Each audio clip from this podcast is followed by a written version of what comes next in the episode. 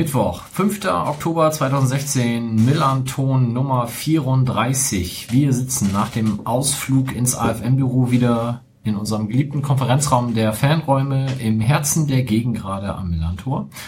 Und während wir draußen nicht sehen können, ist in unserem Rücken die Nationalmannschaft am Trainieren im Millantor. Wir sind den Tränen nahe, weil wir das einfach nicht fassen können, wie großartig die das hier machen. Diesmal wurde auch gar nichts abgehängt, äh, zumindest nichts, was irgendwie politisch ist. Mein Name ist Mike und wir sitzen hier heute zu fünft. Ich fange mal zu meiner Linken an. Johnny. Ja, hallo, schön, dass ich wieder dabei sein darf. Mir wurde ähm, privat zugetragen, dass ich bitte einen Fußball-Podcast nicht mehr mit der Kleidung beginnen soll, von wegen ich trage heute das. Ich mache das ja sonst immer in Gedenken an Wilko, damit er weiß, wie ich aussehe. Wilko ist übrigens nicht tot, auch wenn er sich Für mich ist er gestorben. Nee, äh, heute ist die Hemdenträgerdichte übermäßig hoch. Ja, vielleicht können wir da später nochmal drauf eingehen. Ich äh, freue mich trotzdem, dass ich hier sein darf. Das habe ich aber schon gesagt. Das ist sehr schön. Ihm schräg gegenüber Sebastian. Moin. Äh, ja, auch im Hemd heute. Es ist kühler geworden draußen. Und man will ja seriös wirken, wenn man ins Büro geht oder so.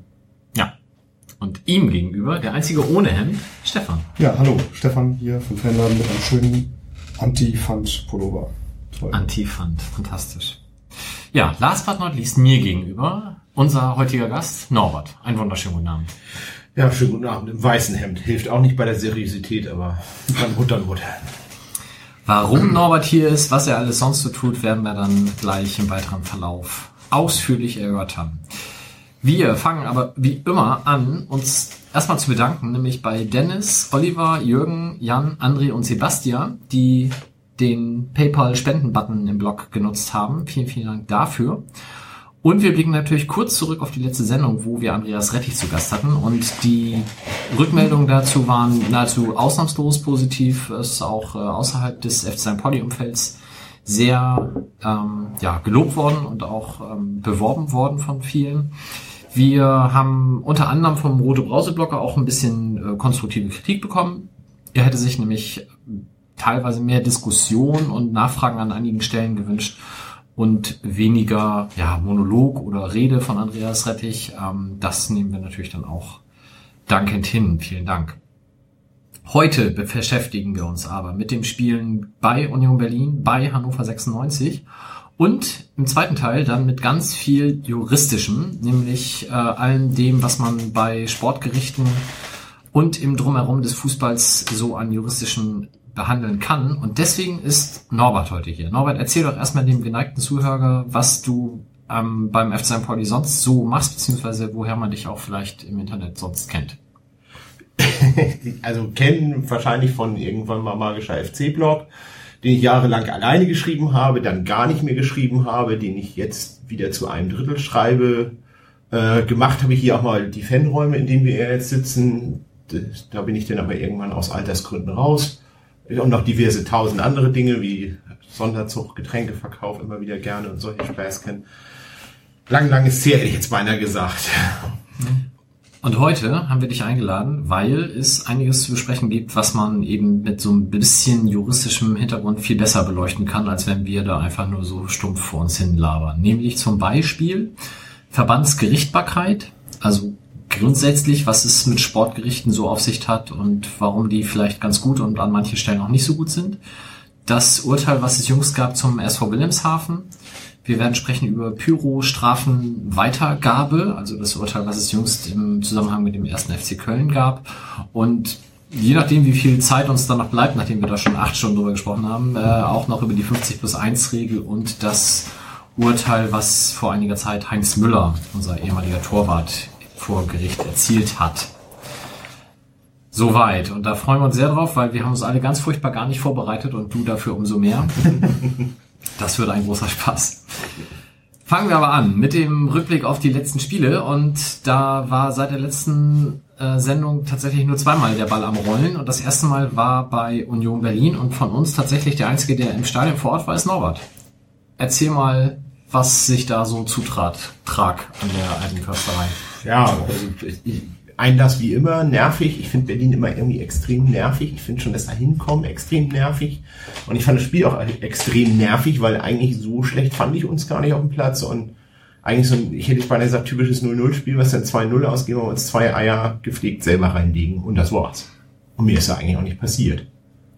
Also äh, es ist schon bemerkenswert, dass das zweite Tor ohne Assist, äh, Assist äh, vermerkt ist, weil da hätte es ja immer nur Assist, aber wo so ich reinschreiben können. So mit zweimal, oh, ich habe ihn sicher, ich habe ihn nicht mehr sicher. Aber gut, passiert. Ne? Ich habe das Ganze, ähm, weil ich an dem Abend noch arbeiten musste, mehr oder weniger ignoriert und irgendwann schrie von unten meine Frau dann nur ein Oh nee! Und ich dachte, Mist, ähm, ich hatte auf dem zweiten Monitor einen mehr oder weniger legalen Screen laufen, wo ich dann mit einer Minute Zeitverzögerung äh, wusste, warum sie geschrien hat. Und ähm, ja, es waren zwei ziemlich denkbar dumme Dinger, die wir uns, wie du schon sagst, selbst reingelegt haben. Aber für ein 0-0-Spiel fiel das erste Tor ja relativ schnell. Ja, aber wäre ja ohne diesen Fehler nie gefallen. Also kann ja, ich hatte auch nicht das Gefühl im Stadion, dass Union nun wahnsinnig Druck macht und die hatten zwar ständig den Ball, aber es sah ja im Stadion nicht so aus, als würden die jetzt eine Torchance auf die nächste haben und es ist nur noch eine Frage der Zeit, bis die da ich glaube, der Trainer von denen hat am Ende irgendwas gesagt, sie seien heillos überlegen und der Druck und so. Also das habe ich überhaupt nicht gesehen. Spiegelt sich auch in der Statistik des Spiels überhaupt nicht wieder am Ende, weil irgendwie Torschüsse ausgeglichen, Zweikämpfe ausgeglichen, Ballbesitz am Ende selbst ausgeglichen. Ja, wobei das natürlich immer schwierig ist, wenn du früh in Führung gehst, musst du halt nicht mehr so viel tun. Und dadurch ergibt sich sowas dann auch. Ja, wobei irgendwie, ich fand Union jetzt auch irgendwie vor dem Tor nicht überlegen. Ich fand es halt äh, aber das zieht sich gefühlt auch so ein bisschen durch die Saison bisher, ne? dass wir relativ viel individuelle Fehler, die dann direkt zu Gegentoren führen, machen. Und dann kannst du so ein Spiel halt irgendwie nicht gewinnen. Wenn du irgendwie zwei Tore dem Gegner gibst, musst du halt selber erstmal zwei machen. Da sind wir vorne im Moment auch ein bisschen zu harmlos. Äh, und ja, Union hat sich halt schön den Ball hin und her geschoben, wenn sie ihn hatten, ne? Aber irgendwie immer hintenrum, immer hintenrum und dann so ein bisschen Kreisläufer. Gefühlt sind wir im Strafraum jetzt auch deutlich stabiler als Anfang der Saison was so zugelassene Chancen angeht, aber wenn du aus den drei Chancen zwei Tore kriegst, ist halt trotzdem Asche. Und das, obwohl wir eigentlich eine ganz gute Defensive haben. Was ich tatsächlich gut fand, war, dass sie bis zur, ich glaube, bis zur 92 Minute haben die sich da wirklich den, die Füße wund gelaufen und sind äh, selbst Schein dann irgendwie noch an der Außenbahn irgendwie in noch die extra Meile in den Zweikampf gesprintet. Ähm, wo ich dann finde, das spricht immer noch so von, also optisch für eine vernünftige geschlossene Mannschaftsleistung. Ähm, eine Mannschaft, die sich nicht komplett aufsteckt schon am sechsten Spieltag. Und äh, das macht ein bisschen Hoffnung, auch wenn die Ergebnisse dann am Ende einfach überhaupt nicht stimmen gerade. Ich sag Hannover, kannst ja quasi das Blaupause drüberlegen. Auch wenn die Tore anders gefallen Ja, richtig. Wie war die Stimmung im Stadion? Ich finde aber der Gästeblock in Berlin ist ja immer so ein Selbstläufer, ne? Also ich, viele Leute meckern da immer, aber ich finde da immer die, Mit die Mitmachquote, wie das jetzt so schön Neudeutsch heißt, finde ich eigentlich immer noch ganz gut. Ne? Und da fand ich auch Pyro mal richtig passend, außer dass es irgendwie so 20 Sekunden Kram war, wo, ich, wo man sich gerade so, Pyro, oh, was schon vorbei. Also der irgendein Zyniker bei uns meinte auch, ja, das sei jetzt umweltfreundlich, die biologisch abbaubar und nicht mehr so die gute NVA-Granate, die fünf Minuten raucht. Ja, mich nervt in Berlin, also ich fahre inzwischen nicht mehr hin. Du, du sagst jetzt, Mitmachquote ist gut und es gefällt dir da und so. Ich finde das mega ätzend. Die letzten drei, vier Jahre hast du da jedes Jahr von hinten die Einzies, die zweimal mehr ins Stadion gehen und brüllen Fahne runter und die nicht mitsingen und ich habe da keinen Bock mehr drauf. Ich bin deswegen nicht hingefahren. Da fahre ich lieber nach Sandhausen mit irgendwie vier anderen, als dass ich noch einmal nach Berlin fahre. Die Einlasssituation ist kacke, Würstchen und Steak im Stadion sind geil, aber die Quote der Leute, die das, das ist einfach nicht mehr meins. Also bei uns im Team intern also Justus hatte und hat ja immer noch Urlaub, deswegen war der raus, aber bei ihm war das auch klar, nicht nach Berlin zu fahren. Bei mir war es sofort klar, Berlin habe ich gar keinen Bock drauf, will ich überhaupt nicht hin. Und dann haben sich aber irgendwie alle anderen gemeldet und gesagt, wir wollen unbedingt nach Berlin, super Berlin, toll, fahren wir alle hin. Und wir haben so ein, ich sag mal, Fanladen interner, wir haben so ein äh, Team-Chat und dann schrieb Romy irgendwann, oh, alles scheiße hier und Justus und ich quasi zeitgleich schrieben, ach was. ja, es ist gefühlt tatsächlich immer doch sehr viel Scheiße da. Aber so gehen irgendwie die, die Erlebnisse auseinander. Ne? Nee, ich finde das, das drumherum ist super nervig in Berlin. Der Einlass ist nervig, es ist immer irgendwie so ein, irgendein Stress ist immer irgendwie. Dieses Mal habe ich nicht gar nichts mitgekriegt, das soll schon was heißen. Und, aber ich finde einfach, weißt du, wenn du zwei Wochen vorher in Karlsruhe stehst, wo irgendwie 90 Prozent des Blocks in die Luft guckt und gar nichts macht, dann finde ich Berlin super von der Stimmung her. Ist halt einfacher mit Dach und Akustik. Ja, schon, ne? klar, logisch. Ja. Ich habe das Spiel in einer Hotelbar geguckt. Ich war mit äh, meiner jetzt Ehefrau in den Flittertagen und wir mussten die in Gretsiel, da mussten wir die äh, Hotelangestellte noch bestechen, dass wir die zweite Halbzeit noch gucken dürfen. Dann kam blöderweise, die wollte eigentlich um neun, da ist eigentlich Montag Ruhetag und dann wollte sie um, um neun dann aber zumachen. Dann saß neben uns noch so ein netter älterer Herr aus Gelsenkirchen, der vorher noch gesagt hat, du Schatz, hier aber ein Bier trinke ich noch, ne? Und dann hast du seiner Frau aus dem Hintergrund, ja, ja. Und dann hat er uns ein Pferd, ein vom Pferd erzählt, von Schulte auf Schalke und dass der, dass, dass der ähm, Linie ja gar nicht nach St. Pauli passt und keine Ahnung was und wie gut das mit Schalke und Bremen klappt. Und ich saß da daneben und dachte, hast die Schnauze. Und dann kamen irgendwann fünf betrunkene Engländer rein, dann war klar, dass sie länger bleibt. Und äh, ich kann das, was äh, Schatzi sagt, auch bestätigen. Ich fand's gut, dass es wirklich bis zum Schluss durchgelaufen ist. Da hat sich keiner hängen lassen. Du hast ab und zu mal irgendwie einen hängenden Kopf gesehen, wenn mal wieder was scheiße gelaufen ist. Aber es sind halt alle immer wirklich bis zum Schluss durchgelaufen. Aber so viele individuelle Fehler bei einer eigentlich relativ geschlossen übernommenen Mannschaft finde ich schon schwierig. Ja, Auch wenn jetzt man sagt, ja pass auf, die Viererkette wird jedes Spiel geändert, aber, aber äh, Ja, nur irgendwie in der Viererkette, die Fehler kann ich auf einer gewissen Ebene zum Teil nachvollziehen. Auch so diese Arevor Sobich-Geschichte, da fehlt es an Abstimmung, klar. Ähm, wobei, äh, das war das zweite Tor, ne, wo Sobich irgendwie den Ball schon hat. Ja, und dann, ja, die, die, wollte ich gerade sagen, das hat, hat nichts mit das Abstimmung ist ja nichts mit Abstimmung. So, den, da hat er einfach gepennt und dann spielt er den Pass quer zum Strafraum und irgendwie ist dann der Ball weg.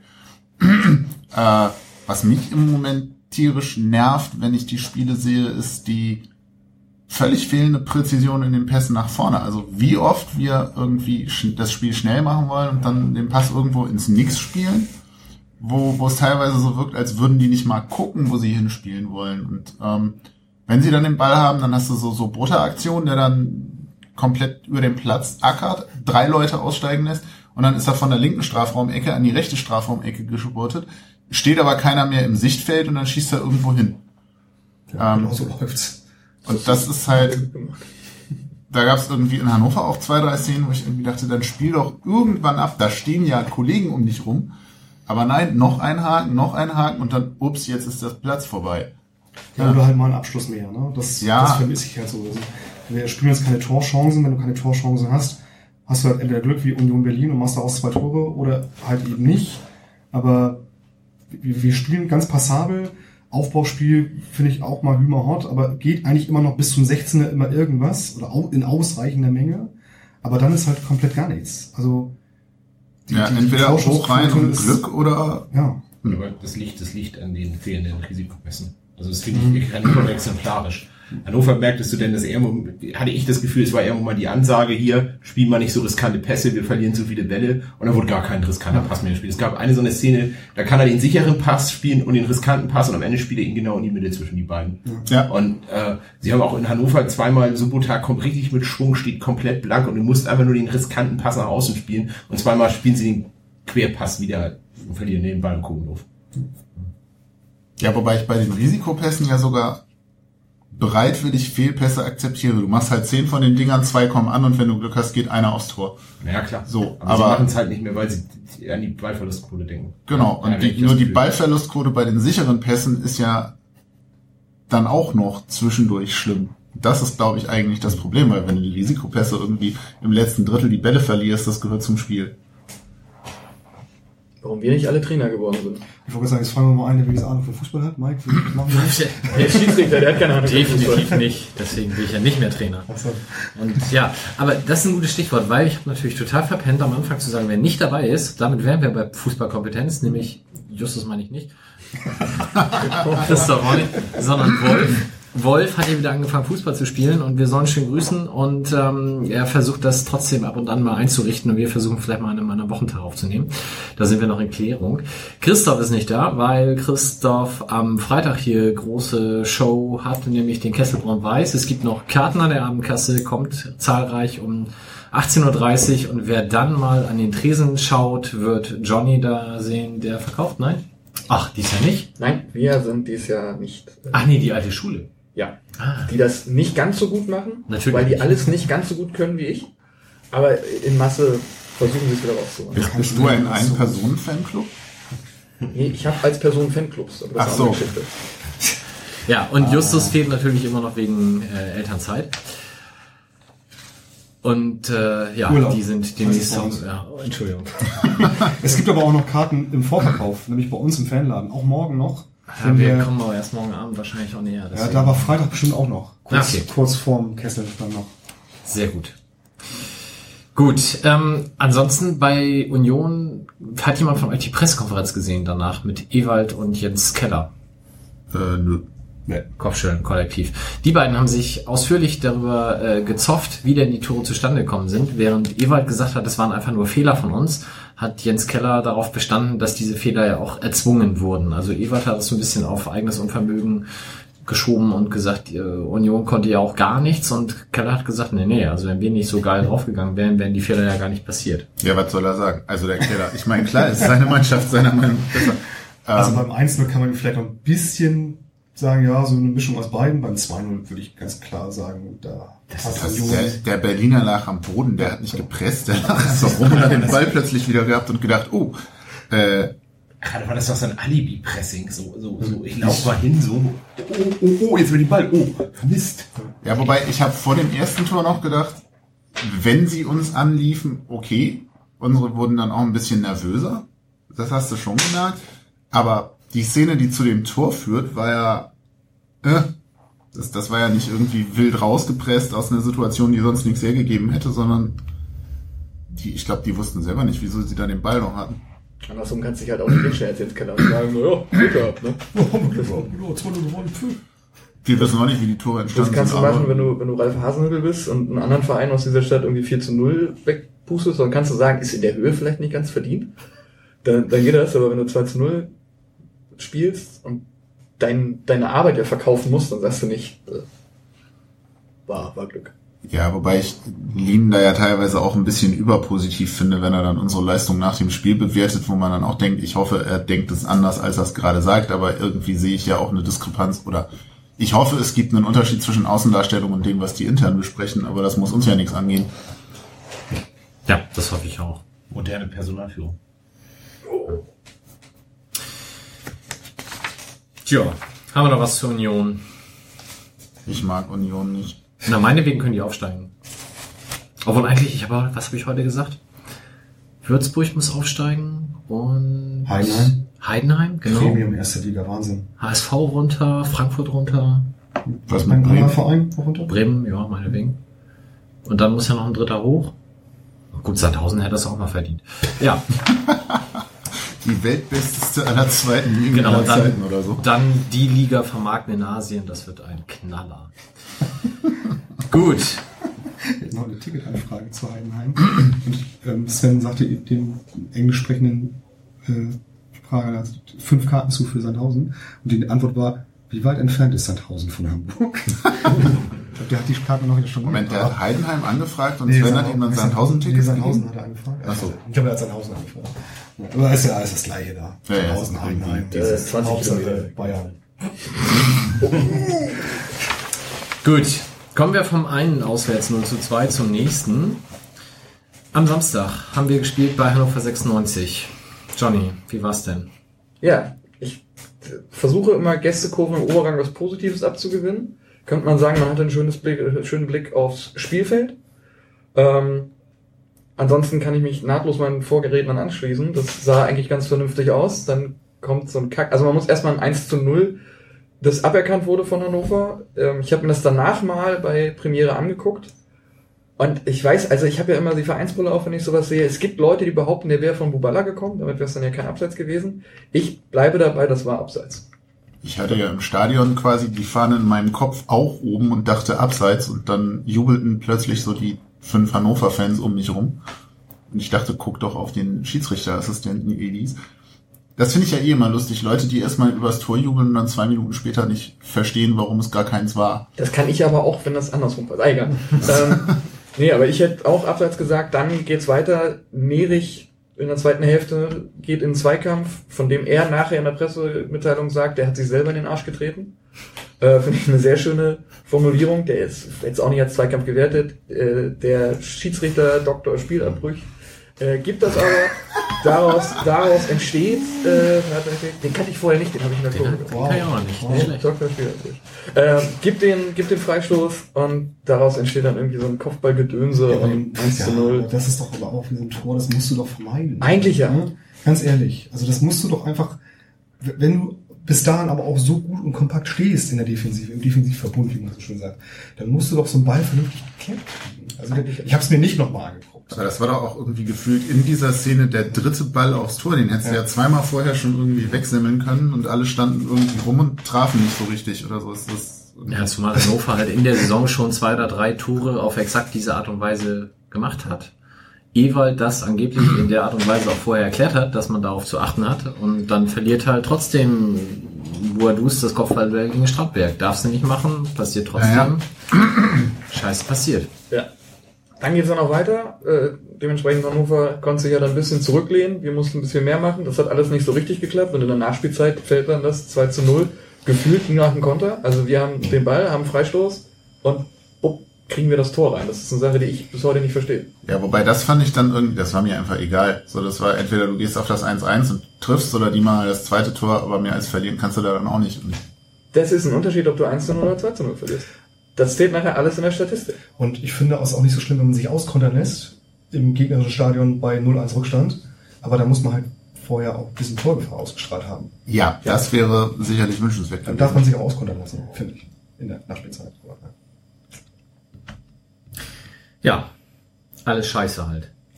Einen habe ich noch, einen habe ich noch. Weil wir gerade über kuriose Tor sprachen. Du sagtest irgendwie, das war der gefühlte dritte Schuss aufs Tor oder so in der Situation. Es gab ja noch ein Spiel seit dem letzten Ton und zwar das Spiel der U23 gegen VfB Oldenburg. Da hat, wenn ich mich recht entsinne, der Marc Schneider einen Elfmeter geschossen und der hat auch drei Versuche gebraucht, bis er drin war. Das war toll. Das habe ich nur gelesen. Aber warst du da? Ich war da, ich habe das Wetter und die Zeit genossen und war mit meinen Jungs da und hab's mir angeguckt und es war toll. Das Also so ja- einen Elfmeter habe ich wirklich lange nicht mehr gesehen. Ähm, der hätte es bestimmt auch irgendwie in diese Tor des Monats äh. Also es war ein Elfmeter, der nicht irgendwie Es war abgepfiffen eine- und wiederholt wurde, Es war sondern ein Elfmeter, der wurde geschossen und gehalten und nach vorne abprallen lassen, nachgeschossen, gehalten, nach vorne abprallen lassen und dann reingemacht. danach gehst du als Torwart aber auch irgendwie dich eingraben. Der war sauer. Ja, Der war auch sauer. Es, es machte gestern auf Twitter eine ganz ähnliche Szene die Runde, aber da äh, endete es dann halt im vierten Nachschuss, das er erklären konnte. Das war auch sehr schön. Vielleicht kann man das nochmal gegenüberstellen. Aber wo du schon die U23 erwähnst, sie hat am Wochenende dann ja parallel zu uns auch noch beim HSV gespielt. Da ein 2 zu 2 geholt nach In Unterzahl, dass sich 2-2 einschenken lassen. Mal ein in Überzahl. in Überzahl war ich jetzt schon. In Überzahl sich das 2-2 einschenken lassen. Um ein bisschen Dramatik reinzubringen. Nee, die haben, die haben 1-0 geführt, sind dabei, das war der Elfmeter, rote Karte, 1-0 in Führung gegangen, haben sich dann in Überzahl 1 zu 2 Ja. austölpeln lassen Ja. und haben dann immerhin noch den Ausgleich geschossen. Und dann haben ja unsere Frauen auch neulich mal wieder gespielt und sind äh, erstaunlich erfolgreich in die neue Saison gestartet. Ne? Irgendwie jetzt, ich weiß gar nicht, Fünfter oder so, wenn ich das letzte Mal gesehen Stört habe. sich niemand außer mir an dem Wort austölpeln? Übertölpeln? Übertölpeln, ja. Austölpeln muss ja den Vogel oder so. Habe ich das gesagt? Bei Übertölpeln musst du nicht an den Vogel denken. Nein. Oh. Kommt das nicht von Ja. dem Vogel? Also egal. Also Frauen auf jeden Fall vier Spiele, zehn Punkte und äh, einzige Punktverlust gegen den bisherigen Tabellenführer der im Haus. Das läuft da ganz gut. Die haben morgen Pokalspiel und am Sonntag wäre eigentlich das Spiel bei Bergedorf gewesen, ist aber verlegt worden, warum auch immer, im Dezember. Also Frauen, die übrigens im Sonderzug die äh, Partywagen-Tresen-Geschichte größtenteils mitgemacht haben mit Gregor zusammen, äh, nach Hannover, um vielleicht nochmal auf Hannover zurückzukommen. Was für eine Überleitung für den Sonderzug, ne? Fantastisch. Ja. Wer ist denn Sonderzug gefahren? Johnny, erzähl doch mal. Ja, ähm, Sonderzug finde ich dann da so ein bisschen übertrieben. Ich mag das mit dem richtigen Sonderzug am Ende der Saison. Ich finde diesen Metronom-Sonderzug total super. Der nach Paderborn war ja ein bisschen bei einigen in die Kritik geraten wegen Überbuchung oder keine Ahnung was, konnte ich nicht nachvollziehen, weil bei mir war es in Ordnung. Hannover auch wieder, alles top. Ähm, Raucherwagen gab's. Letztes Mal haben sie irgendwie auf den, in den Zwischenräumen geraucht, das war nicht so geil. Ja, jetzt mit dem offiziellen Raucherwagen. Das hat interessanterweise den Controletti vom Metronom nicht gestört. Der ist mit seinem, weil, warum auch immer der an Bord sein musste, aber der ist mit seiner Weste dann durch die Gegend gelaufen, Kippe in der Hand und hat jeden einmal angeguckt. Ich weiß nicht, was er vorhatte. War ganz schön, war super, auch mit, mit Partywagen, mit Ruhewagen hätte ich jetzt beinahe gesagt. Also wenn du keinen Bock mehr hattest, hast du dich einfach irgendwo hingesetzt und dann war, war auch wieder in Ordnung. Ähm, gerne wieder. Vielen Dank dafür an den Fanladen. Und wie seid ihr darauf gekommen, dass die erste Frau den Getränkeausschank dann macht? Ähm, der liebe Gregor, von allen geschätzt und geliebt, ähm, hat äh, von mir ja traditionell, nachdem Norbert sich da rausgezogen hat, äh, du hast es immer mit Sandra gemacht, glaub ich, und Sandra ist geblieben und hat sich dann, als Norbert äh, in den Sack gehauen hat, ähm, Gregor dazugeholt und ist quasi bewährtes Dreamteam äh, für Partywagen-Orga für alle Sonderzüge. Und Sandra konnte nicht, deswegen hat Gregor das mehr oder weniger, nee, komplett alleine gewuppt ähm, inklusive Getränke bestellen, aufgrund von angedrohter Glasflaschenverbotsgeschichte äh, auch Dosenbier und in rauen Mengen besorgt und andere Getränke in Plastikflaschen besorgt und hat sich dann äh, da eine Tresencrew zusammengestellt und das war ausgesprochenes Fachpersonal. Sehr schön. Das hat man wahrscheinlich bei nicht so vielen Vereinen, dass eine Regionalligatruppe den Tresenwagen macht. Gut, dann haben wir das, ah, wobei, bei Sonderzug müssen wir vielleicht noch ganz kurz über die Rückreise sprechen. Ich bin dann ja auch aus dem, wir sind ja ICE gefahren, ich hatte Junior dabei, ähm, von daher auf dem Rückweg sind wir dann auch zu diesem Bahnhof geleitet worden, der da in der Nähe war. Und äh, für Fantrennung, da lief alles durcheinander auf einmal. Aber es war doch auch auf dem Hinweg schon alles durcheinander eigentlich. Es war auf dem Hinweg, war das wirklich so, dass aus dem Sonderzug sie auch die ganzen Hannover Leute weggeschickt haben, als der Sonderzug kam. Haben sie noch so einen Rentnerbus weggeschickt, alles. Und auf dem Rückweg äh, ließen sie plötzlich alles durcheinander laufen. Ja, okay, aber irgendwie in Hannover in der Stadt war ja wild durcheinander. Also es war jetzt nicht. Bahnhof kannst du dich auch Ja gut, wenn du mit ICE Ja, ja, das ist- war ja nicht trennen. Aber den Sonderzug hätte man ja schon trennen können. Und hat es dann ja, Ja, Hinweg also auch getan. weißt du, ich finde es entweder oder. Entweder du machst es zweimal oder machst es keinmal. Ich finde es immer albern, vorm Spiel da irgendwie zu stehen und einen auf diesen Halligalli zu machen. Und dann nach dem Spiel irgendwie nicht. Das ist so irgendwie so Kaiserslautern-Style, weißt du, wo du. Ja, wobei bei dem Spiel, ich meine, keine Ahnung, wie viele tausend Leute da noch in den Hannover-Blöcken rumturnten. Wir- waren auch Natürlich, auf der. Hannover-Seite und du rennst da halt durcheinander. Ich glaube halt, die Polizei hat gerne, solange sie nicht so einen genauen Überblick hat, gerne das Bedürfnis, maximale Sicherheit durch maximale Fantrennung zu gewährleisten. Kann Und ich ich ja glaube, auch die hatten einfach mal. Angst vor uns. Und als sie dann mal festgestellt haben, die sind ja gar nicht so schlimm und fressen ja niemanden und saufen ja auch nicht das Blut von Kindern, denen sie die Köpfe abgerissen haben, haben sie gedacht, dann lassen sie mal laufen. Wir haben ja dann eine andere Gruppe, die anders angereist ist, sehr wohl, sehr eng begleitet. Ähm, das heißt, äh, wir waren einfach nur zu harmlos im Sonderzug offensichtlich. Johnny. Ich habe extra böse geguckt, ich Ja. kann nichts dafür. Ich hoffe, du hast das als persönliche Kritik auch richtig verstanden von mir. Ja. Du hast böse geguckt, aber die. Plastikbecher, Plastikbecher durch die Gegend geworfen, noch und nöcher, Kinder angeschrien und verschreckt. Alles nicht geholfen. Ja, das war, weil mein Fanclub und ich die Reihe gegründet haben. Das, das ist. Stimmt. Hätte ich ja quasi eins zu eins betreut. Ja. Jetzt mehr. Ja, okay. So. Zivildienst gibt's ja nicht mehr. Was, ihr denn in eurem Alter jetzt? Wir wollten eigentlich beim Fanladen Rollator Die Ich wollte gerade sagen, habt ihr einen. Sozialpädagogen oder? Zwei in dem Fall.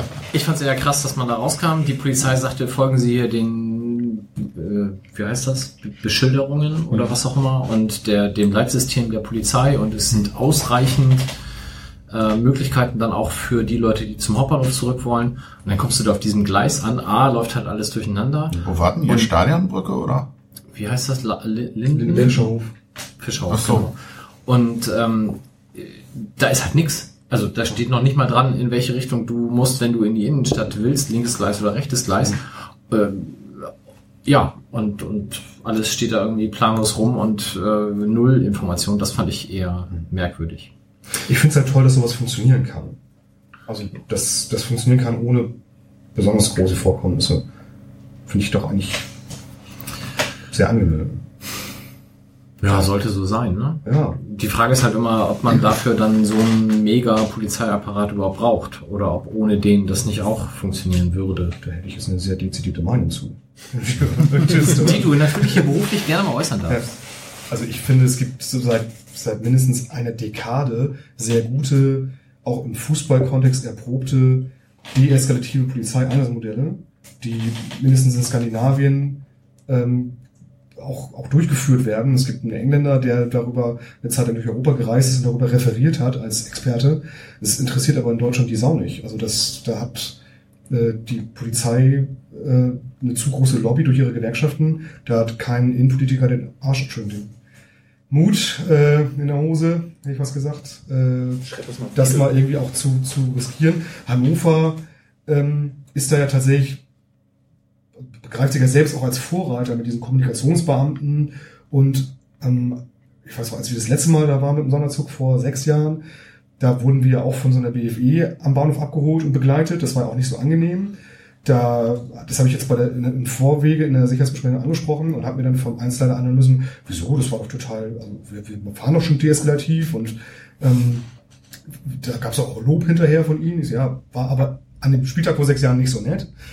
Und das war diesmal überhaupt nicht. Also auch als der Sonderzug ankam, war natürlich dann abgesperrt mit Polizei und ein bisschen Wegführung, aber an sich konntest du dich ja auch als Gästefan sehr frei bewegen. Das Ja, aber ja, du konntest heutzutage. nicht, konntest nicht nach links oder rechts gehen. Du musstest immer so gehen, wie die Polizei wollte. Ja, das stimmt. Du konntest nicht mal irgendwie hinter diesem Ja. Bahnhof pissen gehen, es mal so Ja, wortwörtlich zu sagen. ja, okay. Du hast nur viel Platz, das stimmt schon. Ja. Ich meine, das ist ein schöner Weg und da ist auch noch direkt ja so ein so ein Imbiss, wo du was essen kannst. Das du ist ja ja- schon sehr cool. Ja, du wirst aber nicht gekesselt und Nee. eng begleitet geführt, sondern du kannst dich innerhalb dem, in, in, innerhalb des Bereiches, den du hast, ähm, innerhalb, immerhin ja auch mit so einer Biergartenverpflegung da, kannst du dich relativ frei bewegen. Das ist ja schon mal viel mehr, als du in 80 Prozent der anderen Bundesliga-Standorten inzwischen Das ist hast. für Deutschland deeskalativ. Das ist für deutsche Verhältnisse deeskalativ, deswegen rühmt sich Hannover auch damit.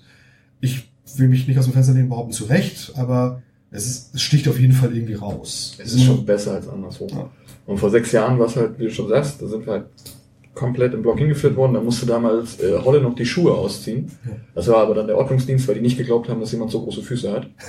Der Ordnungsdienst war dieses Jahr auch wieder, finde ich, sehr penibel ist das falsche Wort. Ja. Also bei mir ging's, aber es sind halt Leute echt stundenlang davor stehen geblieben. Du wusstest auch zu Anfang nicht, zu welchem Eingang du musstest. Mhm. Dann standst du erstmal eine halbe Stunde in der Schlange, weil die jeden halt sehr gründlich kontrolliert haben. Dann hast du eine Karte gezeigt, nee, nee, Jungs, ihr müsst da hinten hin. Dankeschön, wieder in die nächste Schlange, wieder eine halbe Stunde und so. Aber alles in allem ging das. Also es hat uns, glaube ich, schon wesentlich schlechter getroffen. Wobei der Ordnungsdienst tatsächlich auch auf Hannover Seite, wir waren im Nicht-Gästeblock, zumindest etwas de desorientiert wirkte, weil die haben, also das war halt munter durcheinander, dann waren da irgendwie Leute in St. Pauli-Klamotten. Ja, nee, damit darfst du hier nicht rein. Was ich als Ansage erstmal nachvollziehbar finde, wenn du nicht im Gästeblock bist. Äh, dann ja, aber mein Mann ist schon drinne, der hat auch ein Trikot angehabt. Äh, ja, dann wurde irgendwie ein Vorgesetzter gerufen, der so, ja, nee, eigentlich darfst du nicht, aber dann doch. Wo ich auch so dachte, so irgendwie eine konsequente Linie geht anders. Und dann waren halt irgendwelche drin. Und draußen wurden immer noch Leuten gesagt, irgendwie so, nee, mit St. Pauli-Klamotten dürft ihr hier nicht rein, weil irgendwie Heimblock. Ähm, und die haben dann immer munter über die Zäune gezeigt und gesagt, so, da sind auch aber 200, zu Recht.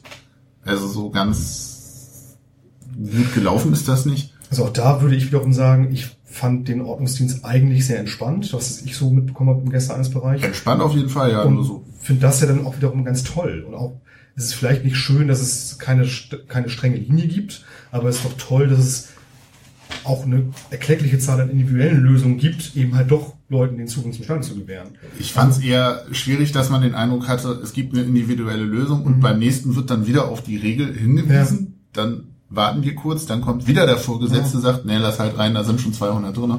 Also das war einfach so ein bisschen, Ja, ist vielleicht nervig und man muss viel labern, aber ist mir so halt immer noch lieber, als wenn alle Leute dann nicht reingelassen Ja, werden, klar. die dann da nachher drin waren. Also wenn wir nicht im zweiten Teil noch so viel Juristisches besprechen würden, hätte ich mit deeskalative Polizeieinsatzmodelle auf jeden Fall eine super Episodentitel. Das müssen wir nachher nochmal gucken. Ich finde Mut in der Hose aber auch gut. Mut in der Hose kann Mut in der Hose. Ich schreibe das mal als Subline noch auf. Mut in der Hose.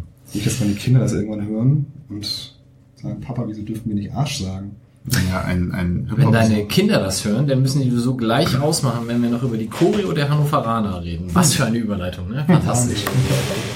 Da hing nämlich und wurde dann auch äh, vom Verein ausführlichst beworben auf dem Twitter- und Facebook-Account ein riesiges Banner über die gesamte Kurve, trennend den Ober- und Unterrang.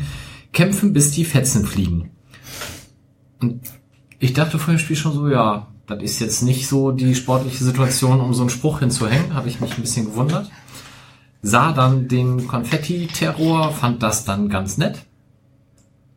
Ja, und dann hat's zwei lustige Gesellen gegeben, die äh, über das E von Fetzen ein O klebten, beziehungsweise das St. Pauli-Wappen und das F von Fliegen überdeckten und daraus dann eben kämpfen, bis die Fotzen liegen machten. Kinder, ihr hört mal kurz weg, ja? Genau. Das war eine total schöne Situation, auch als mein Sohn mich dann fragte, warum hängt denn da jetzt das St. Pauli-Wappen? Und ich ihn dann vorlesen ließ, Hm, Ja, was steht denn dann da jetzt, wenn du dir jetzt vorstellst, das ist ein O? Ja, was soll das alles? fragte er dann, nachdem wir das ausdiskutiert hatten. Ich sagte, ja, das ist halt ein nicht so schöner Name oder eine nicht so gute Bezeichnung für eine Frau und damit wollen sie uns jetzt ärgern.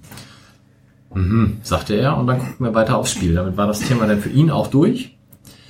Ähm, aber jetzt ab von pädagogischen Erwägungen finde ich das einfach nur extremst platt, peinlich und irgendwie wechselt hier die Spezi. Ähm, ja, und ich finde es auch nicht irgendwie lustig. Also ich habe den, den auch im äh, Gespräch mit Klaas Riese jetzt für den Millanton, ähm, den Vergleich zu dem Burka-Pflicht für USP-Frauen, euch will hier keiner sehen oder euch will keiner sehen, äh, Vergleich gebracht, wo, wo wir auch nicht drüber reden müssen, dass es natürlich sexistisch ist und da im Zweifel auch noch äh, in eine ausländerfeindliche Richtung geht. Aber zumindest habe ich das Gefühl da gehabt, da hat sich jemand für drei Cent Gedanken gemacht bei dieser Tapete und noch so eine kleine Form von Augenzwinkern reingebracht. Und das war hier halt gar nicht. Das war einfach nur dumpf. Ja. Niveau, Ja. Niveau, Ja, ist gar keiner da, der widerspricht. Äh, es, wird ja inzwischen, es geistern ja durchs, durchs Internet diverse Links zu dem Thema. Der Verein Hannover 96 hat sich deutlich distanziert. Und man wird über die Fanbetreuung auf die betreffenden Fanclubs zugehen, aber, aber, aber, ob der DFB ermittelt, ist ungewiss. Ähm, in den Foren, die es im Internet gibt, feiern die Jungs sich ziemlich selber. Ich gehe einfach davon aus, dass es ausschließlich Jungs sind, weil ich kann mir nicht vorstellen, dass jemand anderes auf so eine blöde Idee kommt. Ähm, in Hannover musst du ja eigentlich als Fan alles anmelden. Also jeden Scheiß. Und da wird jeder Quark durchgeguckt. Es ist halt die Frage, inwieweit man das dann irgendwie so regeln kann. Also klar, die haben so einen ein, Übergang. ein Ja. Stück, Stück weißen, Stoff, kriegst du Das mit. hat ja, das hat ja das St. Pauli-Logo, also du warst ja auch schon mal im Stadion, wenn du rein, alles rein, wenn du was reinkriegen willst, kriegst du alles mit rein. Das sind zwei kleine Stück Stoff, das ist einfach. Ich erinnere mich nur an diese, an diese Diskussion in, über die Waldemar Hartmann-Fahne oder wie er hieß. So, ein- so ein Massenmörder, den die halt da oben immer noch mitgeschickt haben. Fritz Hamann, meine ich ja. Aber Waldemar Hartmann. ist. Irgend so ein Massenmörder. ja, aber das, das da, so eine Fahne, das wird dann direkt rauskontrolliert und die kriegen es halt irgendwie bei, bei so einem Sachen nicht hin. Die die Fritz-Hamann-Fahne wurde nicht rauskontrolliert, die Blödzeitung hat das immer mal aufgegriffen und dann war es plötzlich ein Skandal. Die hat vorher Jahrzehnte da gehangen. Ja, natürlich haben die so, über Jahre mitgedacht. Fritz Hamann ist in äh, Hannover so wie bei uns Klaus Störtebeker. Das ist so ein, so wird so verlegendisiert. Der wird ja auch auf Touren erwähnt und keine Ahnung was. Es geht mir auch gar nicht darum, wer das war oder wer das ist, sondern dass es da halt irgendwie doch ziemlich strenge Kontrollen gibt und dieser Hörgeräte-Mensch sich da eigentlich nicht so gern in das Image spucken lässt. Ähm, ich fand es halt auch unter aller Sau. Und ähm, mich hat das. Zuerst hat es mich sehr gestört. Ich glaube, mehr als ich mir als sinnig gewesen wäre, bis ich mir dann gedacht habe, naja gut, das, da freuen die sich jetzt schon seit vier Wochen drauf oder so. Und da sitzen die dann im Keller und ähm, müssen dieses Logo malen, dieses Loch malen. Das war dann wieder ein bisschen, bisschen Genugtuung. Aber ich habe mich auch gefragt, ich meine, wie, wie, wie lange überlegen die über diese Aktion? Also wie entsteht sowas? Und dann so, wir Genau machen so. mal einen total lustigen Wortwitz. Und dann hauen die da so ein Ding aus und bei uns fassen sich gefühlt alle nur im Kopf und denken Idioten. Ich fand es halt tatsächlich eigentlich super, weil ich finde, sowas, also auch wie mit dem Burka-Zwang, das äh, brauchst halt gar nicht lange fragen, du weißt halt sofort, wes Kind du da vor dir hast.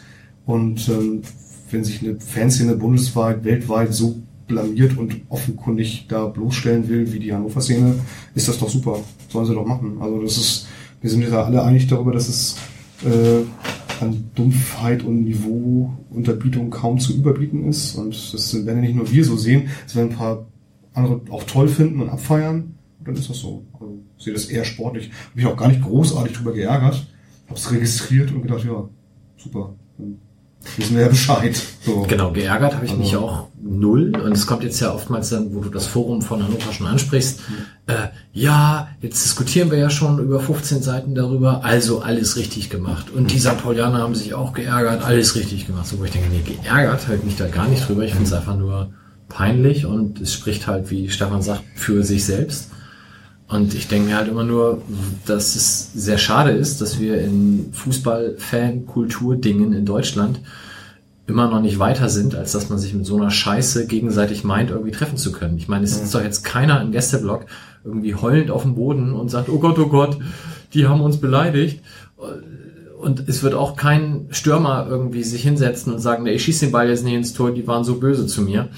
Äh, abgesehen davon, dass wir aus anderen Gründen kein Tor schießen können, aber ich, ich verstehe einfach nicht, wieso sich Leute oder wie sich Leute hinstellen können und wirklich denken, das ist irgendwie A lustig und B etwas, was sinnvoll ist für meinen Verein irgendwie etwas zu repräsentieren. Und ähm, ja, ich, ich finde es dann auch peinlich im Endeffekt, dass der Verein es nicht hinkriegt, innerhalb von 45 Minuten eine Lösung dafür zu finden, das Ding da runterzuholen. Oh ja. Ähm, es gab dann ja auch von Christian Bönig eben die Stellungnahme, ähm, wo ja gesagt wurde, ja, oder im Forum wurde diskutiert, ja, da hätten da Ordner reingehen müssen, das runterholen. Nee, Ordner reingehen, gerade in Hannover hat, ist, glaube ich, ein bisschen historisch vorbelastet. Da gab es so ein paar un unangenehme Sachen. Ähm, das will ich gar nicht. Aber ich, ich verstehe nicht, wenn es sowas bei uns gäbe, würde spätestens irgendwie, also A ist natürlich sowieso eine, eine Selbstreinigung, die dann da hoffentlich greift. Und B würde entweder jemand vom Verein oder meinetwegen vom Fanladen dahin gehen und das Ding da runternehmen. Und so etwas wie Fanbeauftragte, weiß ich nicht, kannst du da was zu sagen? Gibt es das da nicht? Oder? Doch, gibt es da und ähm, sind, also schätze ich auch als Kollegen sehr wohl. Ähm, ich weiß aber nicht, wie deren Kurve strukturiert ist und also, wenn sowas so lange vor so einer Kurve hängt, dann mache ich mir meine eigenen Gedanken über die Kurve und dann kann ich mir auch vorstellen, dass das Diskussionen braucht, bis man so einen Lappen dann runtergenommen bekommt. Was ja dann immerhin in der Halbzeit passiert ist. Ja. Oh, das war doch geplant. Ich wollte gerade sagen, dass in der Halbzeit wirkte auf mich jetzt nicht wie, mach das mal weg, sondern das Thema war halt durch. Man muss ja auch noch mal seine Lappen präsentieren. Ja, stimmt auch wieder. Die Frage- in der Kurve.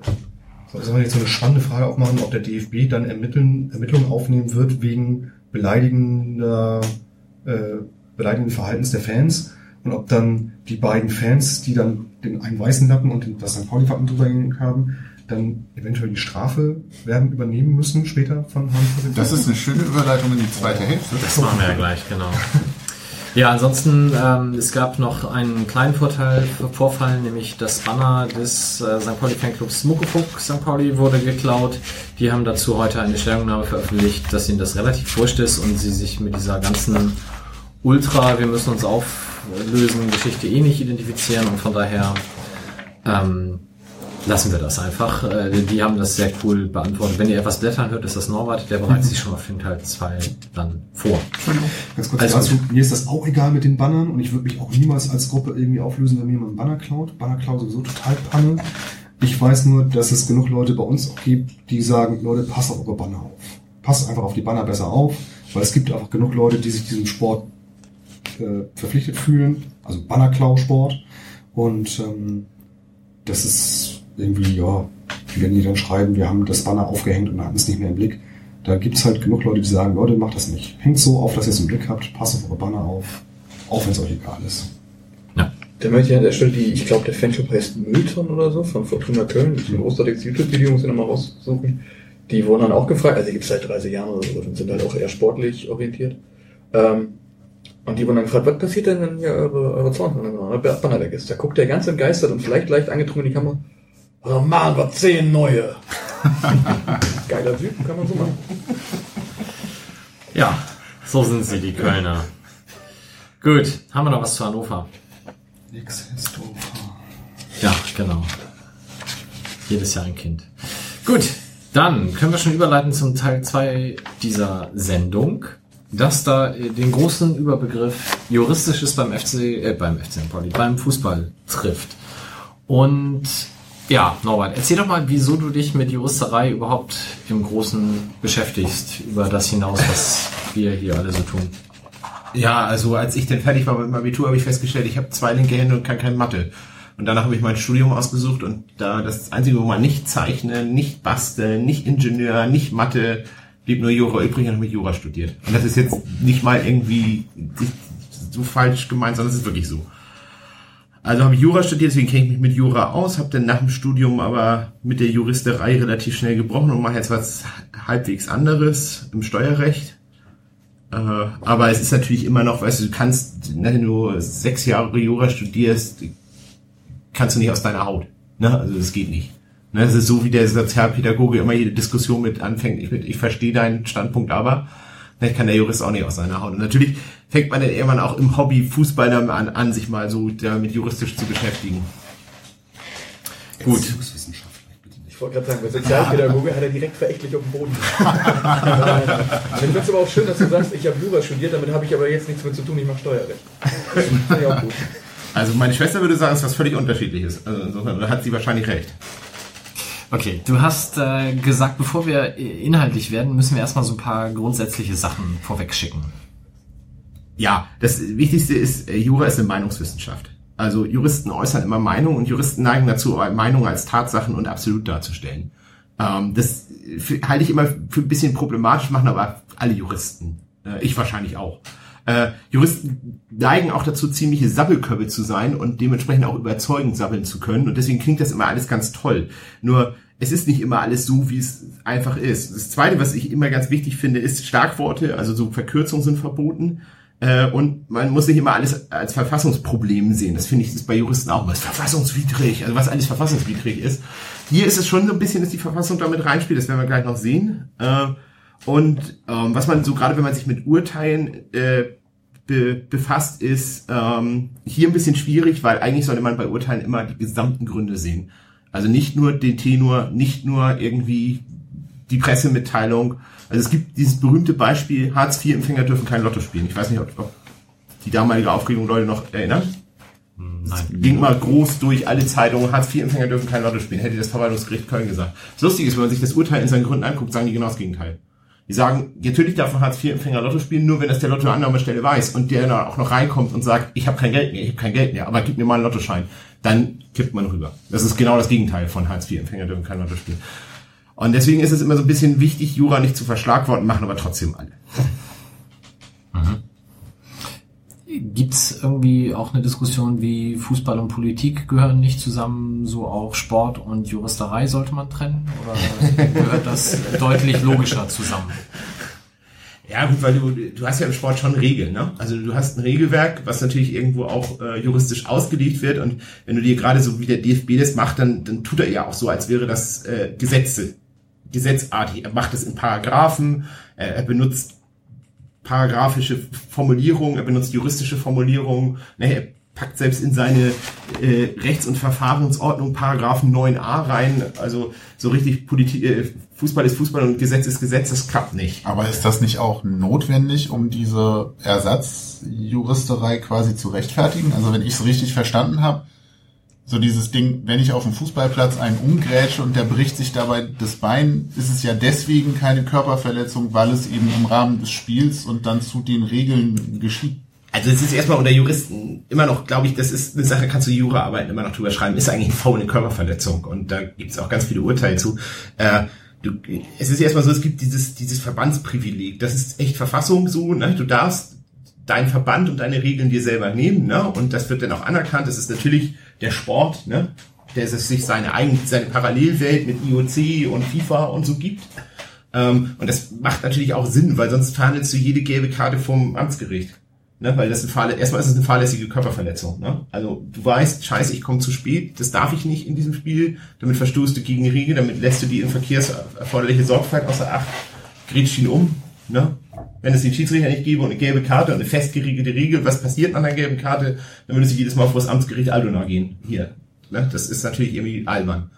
Äh, Und dafür, und da muss man auch sagen, da sind ja auch diese ganzen Gerichtsbarkeiten, die die Verbände haben, absolut sinnvoll. Ne? Wenn es um die, dieses Kerngeschäft geht, die Ausrichtung des Spiels und was auf dem Platz passiert.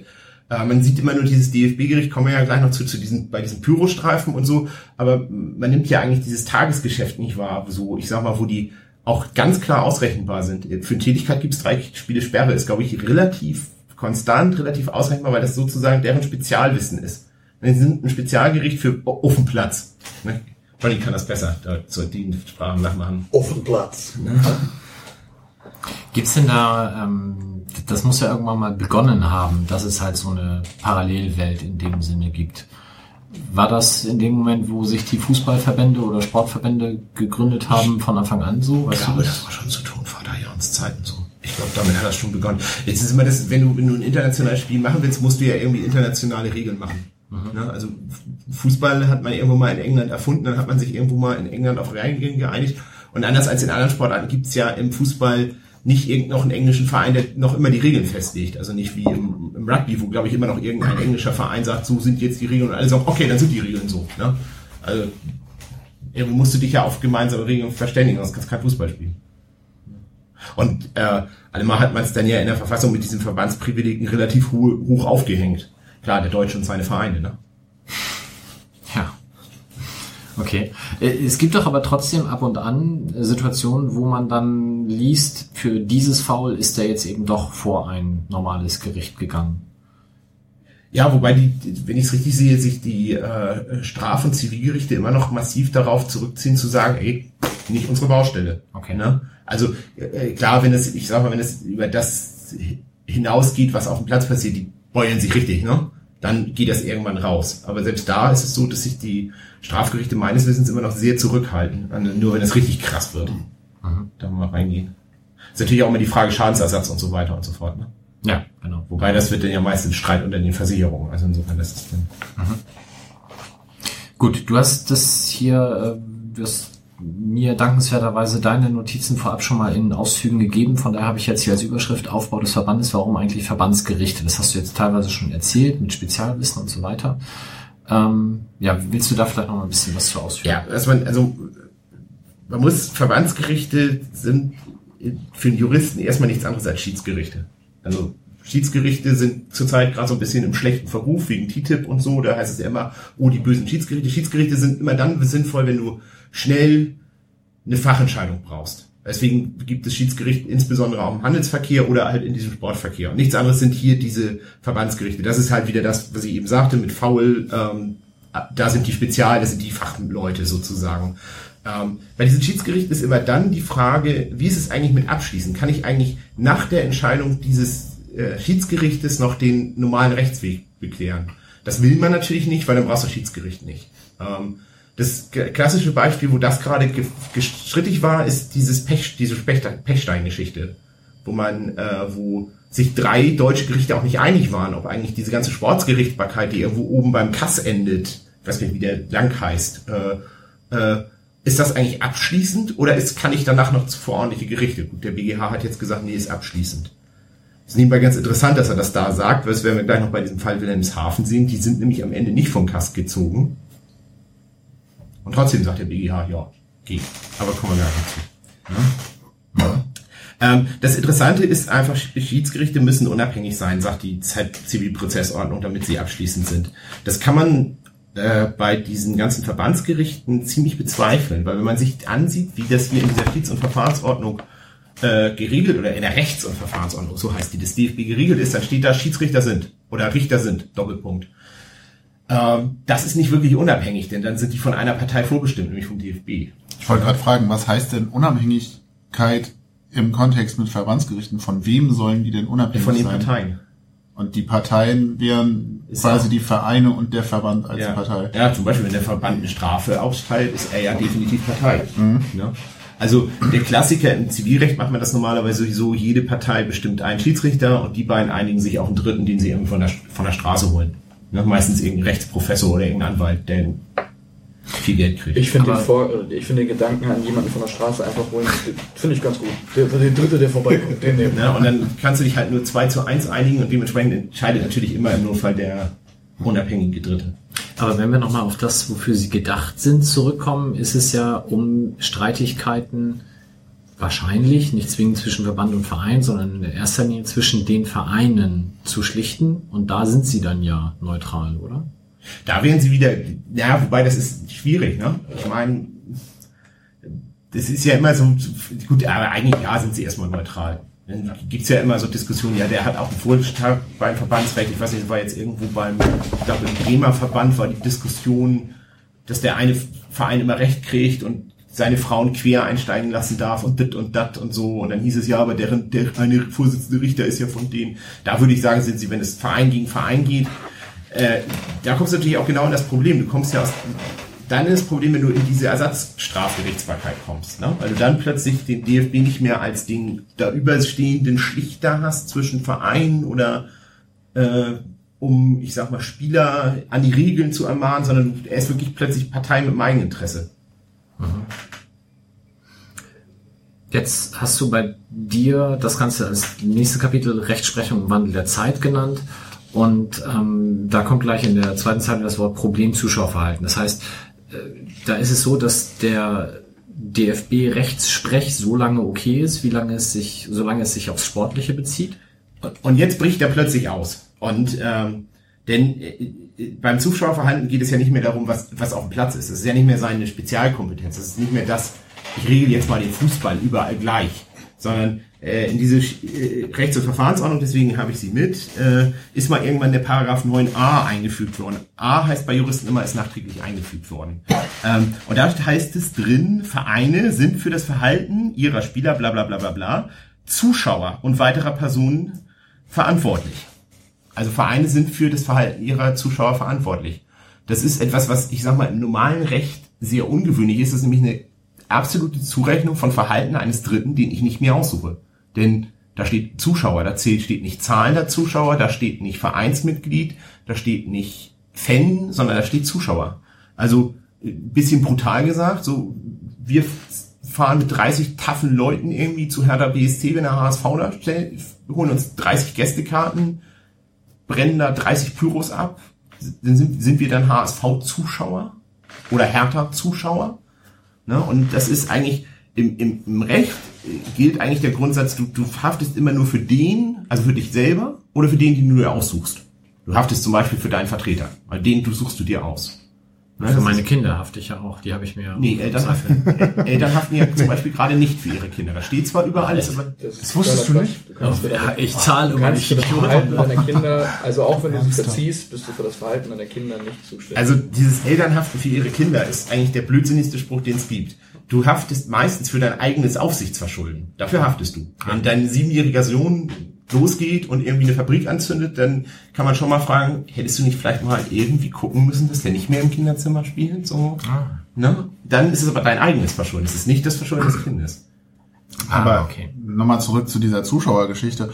Da frage ich mich zwei Dinge. Zum einen, diese Verbandslogik habe ich so verstanden, dass die Verbände dann juristisch sozusagen oder vom, vom Bundesgerichtshof oder wie auch immer zuständig sind, wenn es um den sportlichen Teil geht, also so diese Fachrechtsprechung.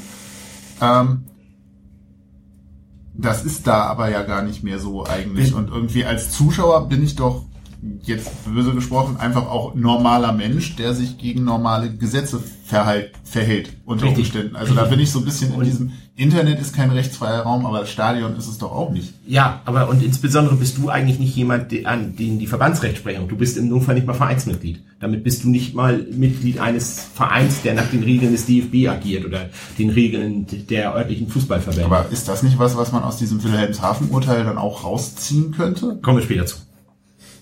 Ja, aber ähm, man muss fairerweise sagen, bevor wir jetzt darauf rumhacken, warum ist denn diese Zurechnungsvorschrift da drin? Sie steht als Ergänzung zu dem Paragraph 9, der heißt Diskriminierung und edliche Tatbestände. Äh, ich glaube, wofür man diesen Paragraph 9a mal eingeführt hat, das hatte schon mal einen gedanklichen Sinn. Man wollte halt das nicht mehr irgendwie, ich sag mal, bei Lazio Rom die Kurve mit Hitlergruß stand und Lazio sagt, kennen wir alle nicht. Ne? Sondern man wollte die Vereine natürlich ein bisschen in die Pflicht nehmen, äh, auf seine Fans einzuwirken und so weiter und so fort. Das, was man da geschaffen hat, ich sag mal, gut gedacht ist nicht gut gemacht, das ist hier klassisch, ne? Man hat einfach Monster geschaffen. Man hat eine komplette absolute Zurechnung geschaffen, ob die Vereine nun was dafür können. Am Anfang, als man anfing mit diesen Pyrostrafen, da hat man die Vereine ja auch immer noch verdonnert wegen ungenügendem Ordnungsdienst. Also aus eigenem Verschulden. Ne? Nur irgendwann hat man auch festgestellt, das, was Stefan schon sagte, wenn du was reinbekommen willst, will- bekommst du es rein. Was sollen die Vereine denn noch machen? Ne? Also mehr als in Hannover geht nicht. Das führt ja auch dazu, dass zumindest hier unser Sicherheitsbeauftragter immer sehr bestrebt ist, ähm, vor allem wenn wir dann die, Sicherheitsaufsicht haben bei manchen Spielen, halt denen sehr wohl zu zeigen, dass wir als Verein alles nur erdenklich Mögliche tun, um eben solche Ausschreitungen zu verhindern. Und ähm, solange du das tust, bist du halt relativ fein raus, dass dann aber auch, wenn im Gästebereich gezündet wird, der Heimbereich, also der Heim, der gastgebende Verein ja nicht mehr bestraft wird, sondern, also was ja auch absurd ist, weil es sind ja immer noch Zuschauer des FC St. Pauli, auch wenn sie im Gästebereich stehen, sondern dann wird ja auch der Gastverein bestraft. Und insbesondere der Gastverein. Insbesondere Über diesen der Neuner. Aber das ist ja was, was ich mich schon mehrfach gefragt habe. äh, zum Beispiel auch im Kontext mit dem dann in Lübeck stattgefundenen Spiel gegen Ingolstadt seinerzeit, theoretisch kann ich doch willkürlich Fußballvereine torpedieren, indem ich mich einfach zehnmal in Folge mit zehn Leuten ins Stadion begebe, ganz normal, mir immer ein Bier kaufe und immer fröhlich auf den Linienrichter ziele, den abwerfe und dann haben die halt zehnmal irgendwie ein Auswärtsspiel. Das, Also so sowas kann ich mir konstruieren. das ist das, das ist die interessante Frage. Was passiert eigentlich da? Also wie, das Interessante ist ja auch, der DFB ermittelt es ja nicht durch. Also der DFB verurteilt den FC St. Pauli, weil in seinem Blog Pyro, das ist ein Indiz, dass es vielleicht Fans des FC St. Pauli waren, aber es ist nicht mehr. Es ist ja kein Beweis. Der DFB ermittelt ja nicht durch oder sagt, wenn ein unbekannter Täter, dann warten wir erstmal ab, was die Staatsanwaltschaft ermittelt, sondern er drückt auf. Und dann sagt er, ja, wir machen aber, wenn ihr alles getan habt und ein bisschen ermittelt, dann geben wir euch einen Strafnachlass oder so. Ne? Also das ist, natürlich ist das, das ist ein Monster. Also und wie sie es handhaben, ist äußerst fragwürdig. Ne? Warum gab es denn, ähm, also dieses Beispiel Lazio-Fans Hitlergruß oder was auch immer oder auch Pyrostrafe, warum ist denn da nicht einfach der Staat in der Möglichkeit, selber eine Strafe auszusprechen? Also ein normales Gericht. Warum zeigt die Polizei das nicht an und das Ganze geht vor ein Zivilgericht? Ja, also A ist ja natürlich, ich meine, man darf ja nicht vergessen, worüber sprechen wir hier? Wir sprechen hier über einen unglaublich verknöcherten konservativen Verband. Und äh, wenn ich jetzt eine Umfrage hier machen würde, nicht hier im Raum, dafür sitzen hier vielleicht zu viele informierte Leute, die ich auch schon zu häufig mal vollgesammelt habe, äh, aber wenn wir eine Umfrage auf der Straße machen, würden alle Deutschen sagen, Strafgerichte viel zu weich. Viel zu weich. Ne? Insbesondere wenn es um Jugendliche geht. Die kriegen ja nur du, du, du und für Mord. Es stimmt alles nicht. Alles Blödsinn, weil keiner sich mit, mit Strafgesetzen auseinander, schon gar nicht mit dem Jugendstrafgesetz auseinandersetzt. Ähm, aber genau dieses Bedürfnis, dass man das Gefühl hatte, der Täter kommt ja weg, der wird ja wegen Pyro nur für eine Geldstrafe verurteilt. Weil einfach Pyro auch nicht so viel strafrechtlich ist. Ne? Ähm, da müssen wir mal hart, ne? da muss es mal spürbare Strafen geben, härtere Strafen. Ne? Ich meine, warum ist Herr Grindel CDU-Mitglied? Warum ist eigentlich Herr, hier der Hamburger ist CDU-Mitglied? Weil das einfach ein knochenkonservativer Verband ist. Und in solchen Kreisen ist harte Strafen, das ist immer das Mittel. Ne? Zucht und Ordnung, so wie früher. Entschuldigung, dass ich das jetzt so bitte. Ja, Ja, aber so passiert das- es ja. Also das, die, um auf die Frage von Mike zurückzukommen, es passiert ja. Wenn Pyrotechnik abgebrannt wird, dann ist es, dann, dann ermittelt die Polizei wegen des Verdachtes äh, des Verstoßes gegen das Sprengstoffgesetz. Ähm, wenn sie dann herausfinden sollten, dass es aber total legale Notrufackeln äh, Fackeln sind, dann ermitteln, ermitteln sie wahrscheinlich noch wegen äh, was weiß ich, ist halt in der, in der Masse abgefackelt worden, also immer noch irgendwie gefährlich, aber ähm, dann ist es vielleicht Missbrauch von Notrufeinrichtungen. Gab es auch schon mal den Fall, Missbrauch von Notrufeinrichtungen. Ähm, das heißt, da ermittelt sehr wohl die Polizei und übergibt es dann irgendwann der Staatsanwaltschaft und die entscheiden dann. Und wenn das dann halt vor das Jugendgericht geht, dann ist es ja eine erzieherische Maßnahme und keine Strafe in erster Linie, vor allem bei sowas lächerlichem wie Pyrotechnik. Aber, Aber das- das, das passiert und deswegen ist es ja also einer der, der weiteren Faktoren und Facetten dieser ganzen Geschichte ist ja, äh, dass es jetzt bei diesem äh, Menschen, der jetzt, äh, wo es jetzt in Köln, Köln. rumging, ähm, ich weiß nicht, wie der strafrechtlich abgeurteilt wurde. Ich kenne den Fall einzeln nicht, aber es ist eine Person bekannt, die eine Körperverletzung Verletzung begangen hat mittels dieses Böllers. Der wird irgendwie vor Gericht gelandet sein und wird eine Strafe bekommen haben, in welcher Form auch immer, oder vielleicht auch nur eine erzieherische Maßnahme, aus welchen Gründen auch immer. Also- aber der wird der Justiz zugeführt worden sein und wird da den Weg ähm, strafprozessual durchdekliniert bekommen haben. Und ähm, du merkst aber daran, dass es den DFB wirklich darum geht, dass ihm das alles zu weich ist, dass er ja die Vereine auch ausdrücklich angehalten hat, die Sprachen, die er ausspricht, zivilrechtlich geltend zu machen. Das ist, also dieses Köln-Urteil kommt ja nicht, weil der FC Köln sauer war oder so, sondern weil der DFB auch seinen Verein gesagt hat, hey, macht mal geltend. Es gibt da so ein uraltes OLG Rostock-Urteil, jetzt müsst ihr mal losgehen. Aber das zum Beispiel verstehe ich aus meiner Laienperspektive auf Juristerei dann so überhaupt nicht, weil es gibt ja irgendwie Gesetze, die genau dieses regeln. Was ist, wenn ich gegen das, keine Alles Ahnung, Sprengstoff... Ja, nee, alles zu weich ist ja aber jetzt eine Meinungsfrage. So, ich habe also irgendwie vor, vor Zivil- und oder Strafrecht äh, oder Richtern ja irgendwie, es gibt Gesetze, es gibt irgendwie Konsequenzen, die sich daraus ableiten lassen, es gibt Mindest- und Maximalstrafen. Und dann habe ich für keine Ahnung, ich zünde so eine Pyrofackel im Block halt irgendeine Maximalstrafe, die irgendwo gerichtlich festgelegt ist oder im Gesetz steht. So, jetzt kriege ich diese Strafe und dann kommt der DFB daher, sagt, lieber FC St. Pauli, weil das bei deiner Veranstaltung stattfand, hier ist so 100.000 Euro Strafe für dieses Pyro abfackeln. Und das kann der Verein an mich weiterleiten. Das verstehe ich irgendwie von der Logik nicht, weil ich habe ja schon eine Strafe gekriegt. Äh, da sind wir jetzt mitten in diesem Urteil. Also vielleicht mal erstmal grob den Sachverhalt. Du hast bei Köln jemanden, der schmeißt einen Böller, wird erwischt, soweit so klar, ähm, wird wahrscheinlich auch verurteilt, wird, wenn er irgendjemandem Knalltrauma zugesetzt hat, da auch Schadensersatz geleistet haben. Alles juristisch ganz klar. Jetzt verurteilt der, der DFB Köln.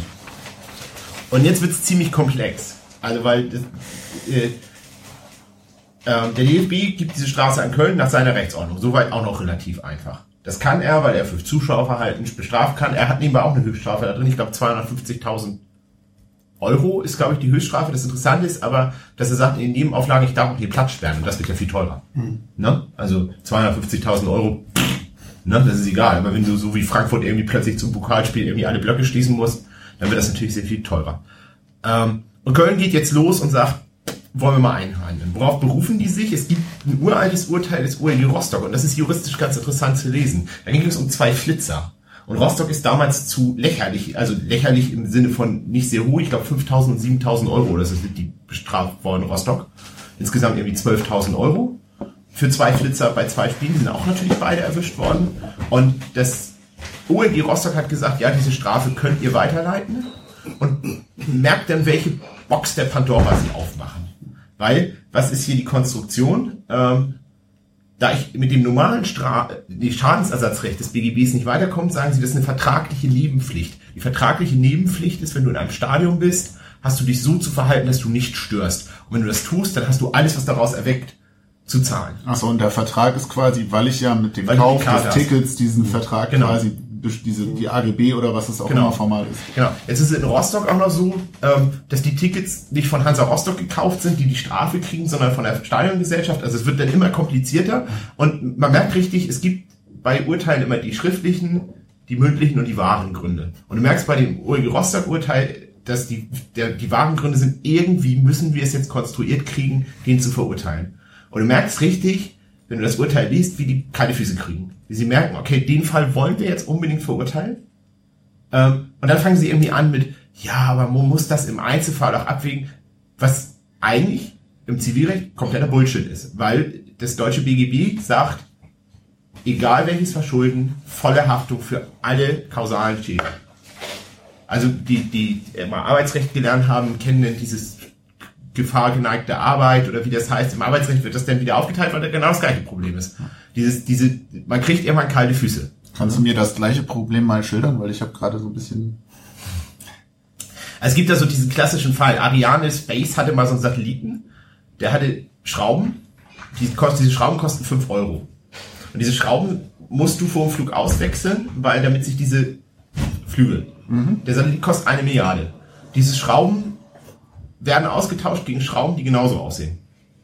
Das hat ein Arbeiter gemacht und hat dann den Fehler gemacht, diese, ich sag mal, die, die Erdeschrauben in die Tüte der anderen Schrauben zu tun und sie da einfach hinzupucken. Dann kam ein anderer Arbeiter, hat gesehen, oh scheiße, die sind noch nicht ausgewechselt. Hat sie wieder ausgewechselt. Das Ding ist hochgeflogen, kriegte seine Flügel nicht ausgeschaltet, Ende. Und da sagt man, äh, im Arbeitsrecht sagt man, das muss man nach, nach äh, wie soll man das, nach Verhältnismäßigkeit und Angemessenheit muss man den Schaden zwischen dem Arbeitnehmer und dem Arbeitgeber aufteilen, weil der Arbeitgeber ja für den Arbeitnehmer tätig wird. Zu de- dessen Gunsten. Das so ganz grob. Jetzt ist die Frage, wenn du so einen Satelliten hast von einer Milliarde, was ist denn der angemessene Aufteilungsschaden für die zwei Arbeiter, die da fahrlässig äh, einfach geträumt haben? Na? Und 5 Euro Schrauben austauschen. Ja.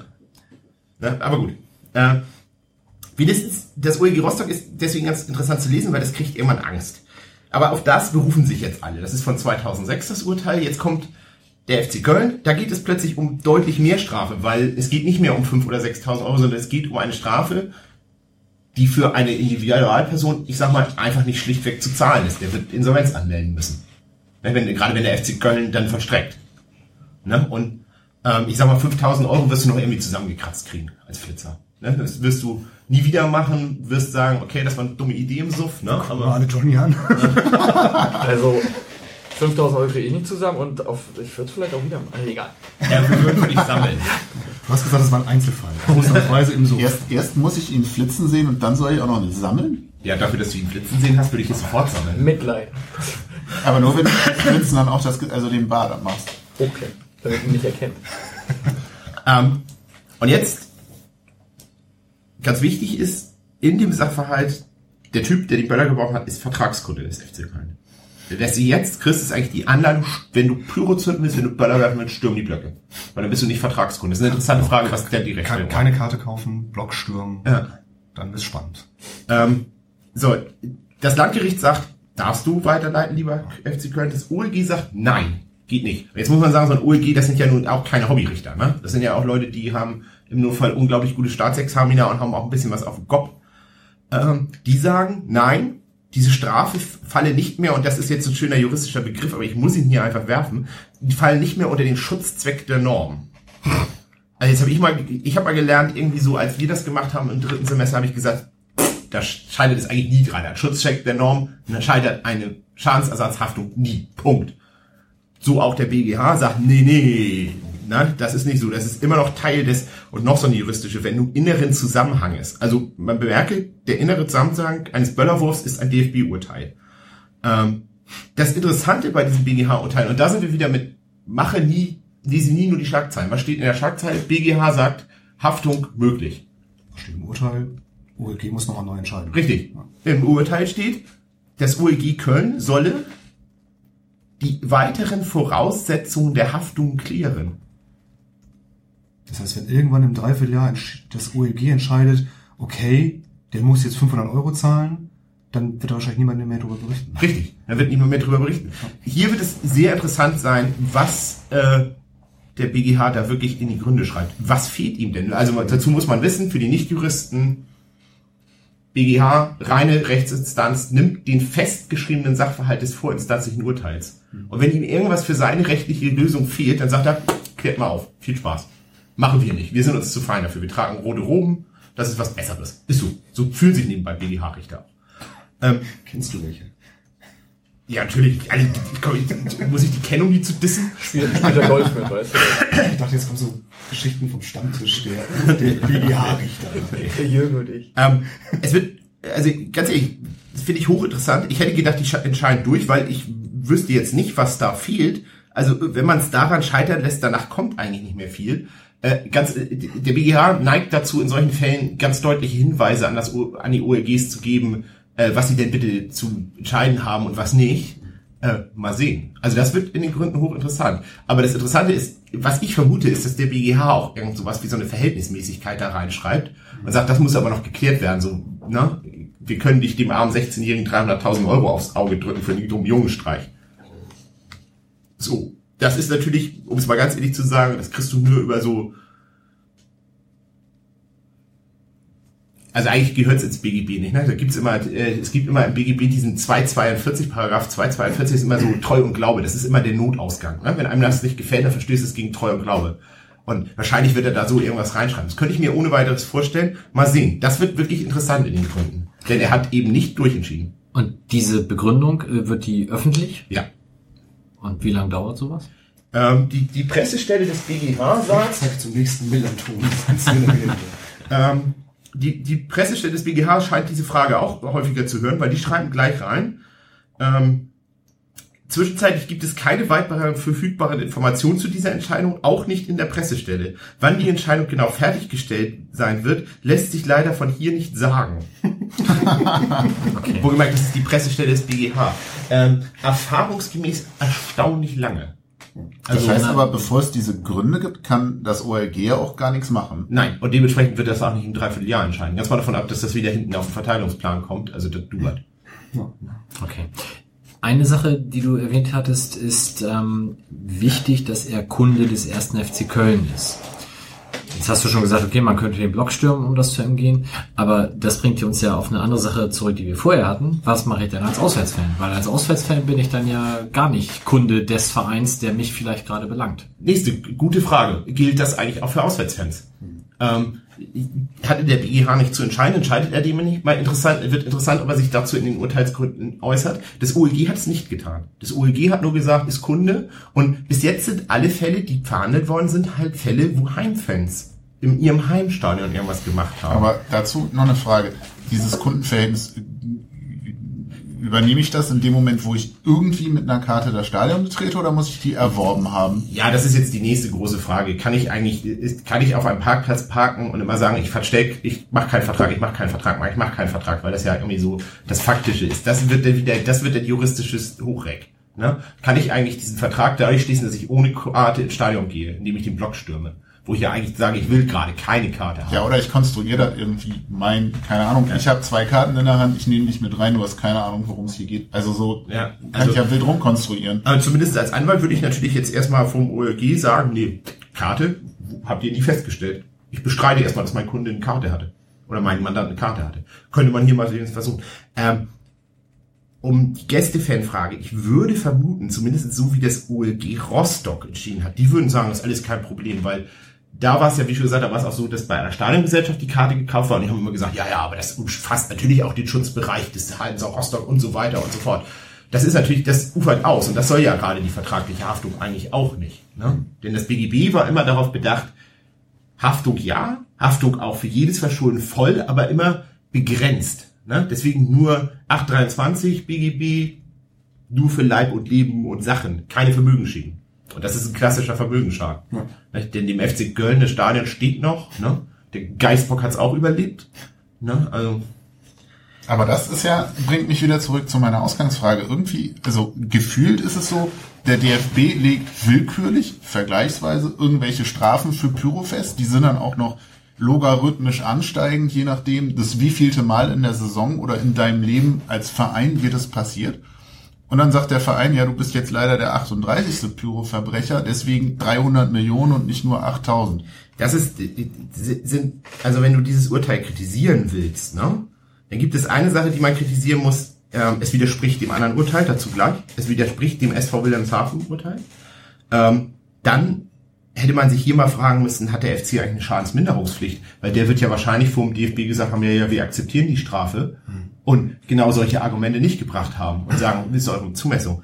Und dann muss man natürlich einfach ganz ehrlich sagen, es ist natürlich ein komplettes Umgehen der gesamten Gedanken des Strafrechts. Und dieses Strafrecht, wie wir es haben, hat ja auch gewisse Ideen, die im Grundgesetz ankern. Ne, das klingt immer böse, sage ich, sage ich mal, soll nicht immer aufs Grundgesetz gehen, aber ich meine, wir haben irgendein Grundgesetz, da sind Grundrechte drin, das hat gewisse, es gibt gewisse strafprozessuale Regeln, es gibt gewisse strafprozessuale Überlegungen, das soll immer einer einer ähm, Reso- Resozialisierung dienen, bei Jugendlichen der Erziehung, das alles umgehe ich hier. Ich mache einfach eine Geldstrafe, hau ich drauf, mach den insolvent, Punkt.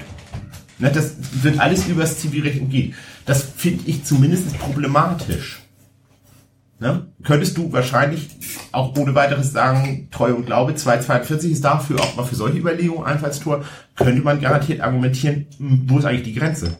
Was ist eigentlich konstruierter Fall? Der 14-Jährige wirft diesen Böller, es ist Eintracht Frankfurt, die kriegen fünf Spiele Platzsperre, der hat sechs Millionen auf der Uhr. Ne? Weil das kostet, also keine Ahnung, aber mindestens. Ne? Was man aber wissen muss, ist, äh, das hatte ich erst anders gedacht, habe es aber dann nochmal versucht nachzugucken und wenn ich es richtig sehe, ist es so, ähm, wenn er jetzt in eine Privatinsolvenz geht, dann gibt es ja eine Schuld, Schuldenbefreiung am Ende der Privatinsolvenz ähm, nach fünf Jahren. Ähm, und wenn ich es richtig sehe, würde so eine ein Ersatz, Schadensersatz, weil es ein vertraglicher Schadensersatz ist, in die Schuldbefreiung fallen. Anders als der deliktische Schadensersatz, aber der gilt hier ja nicht. Also insofern, der wäre nach fünf Jahren, ist ja auch die sechs Millionen in meinem konstruierten Fall wieder los. Dafür muss aber Privatinsolvenz berechtigt ist- sein. Also sagen wir mal, wenn er eigener, eigenständiger Handwerker ist, dann hat er ein Problem. Ne? Das ist jetzt bitte keine Rechtsberatung. Also, wir konstatieren. Nie zu Hause zündeln, immer nur auswärts. Nie eine Karte kaufen, immer Block stürmen. Und Handwerker, bitte andere Sportart. Ja, also zumindest wären das alles Fragen, die- Selbstständiger. Sehr schön. Ja, Es wären, wären alles, alles interessante Fragen, die mal so juristisch zu klären wären. Also, ähm, und da sind wir wieder bei den schriftlichen, den mündlichen und den wahren Gründen. Denn irgendwann behaupte ich mal, ULG Rostock kriegen die kalte Füße. Der Fall muss nur krass genug sein. Dieser Fall ist einfach zu, zu doll, äh, der hat's verdient. Ne? Trottel, was wirft der da Böller, ne?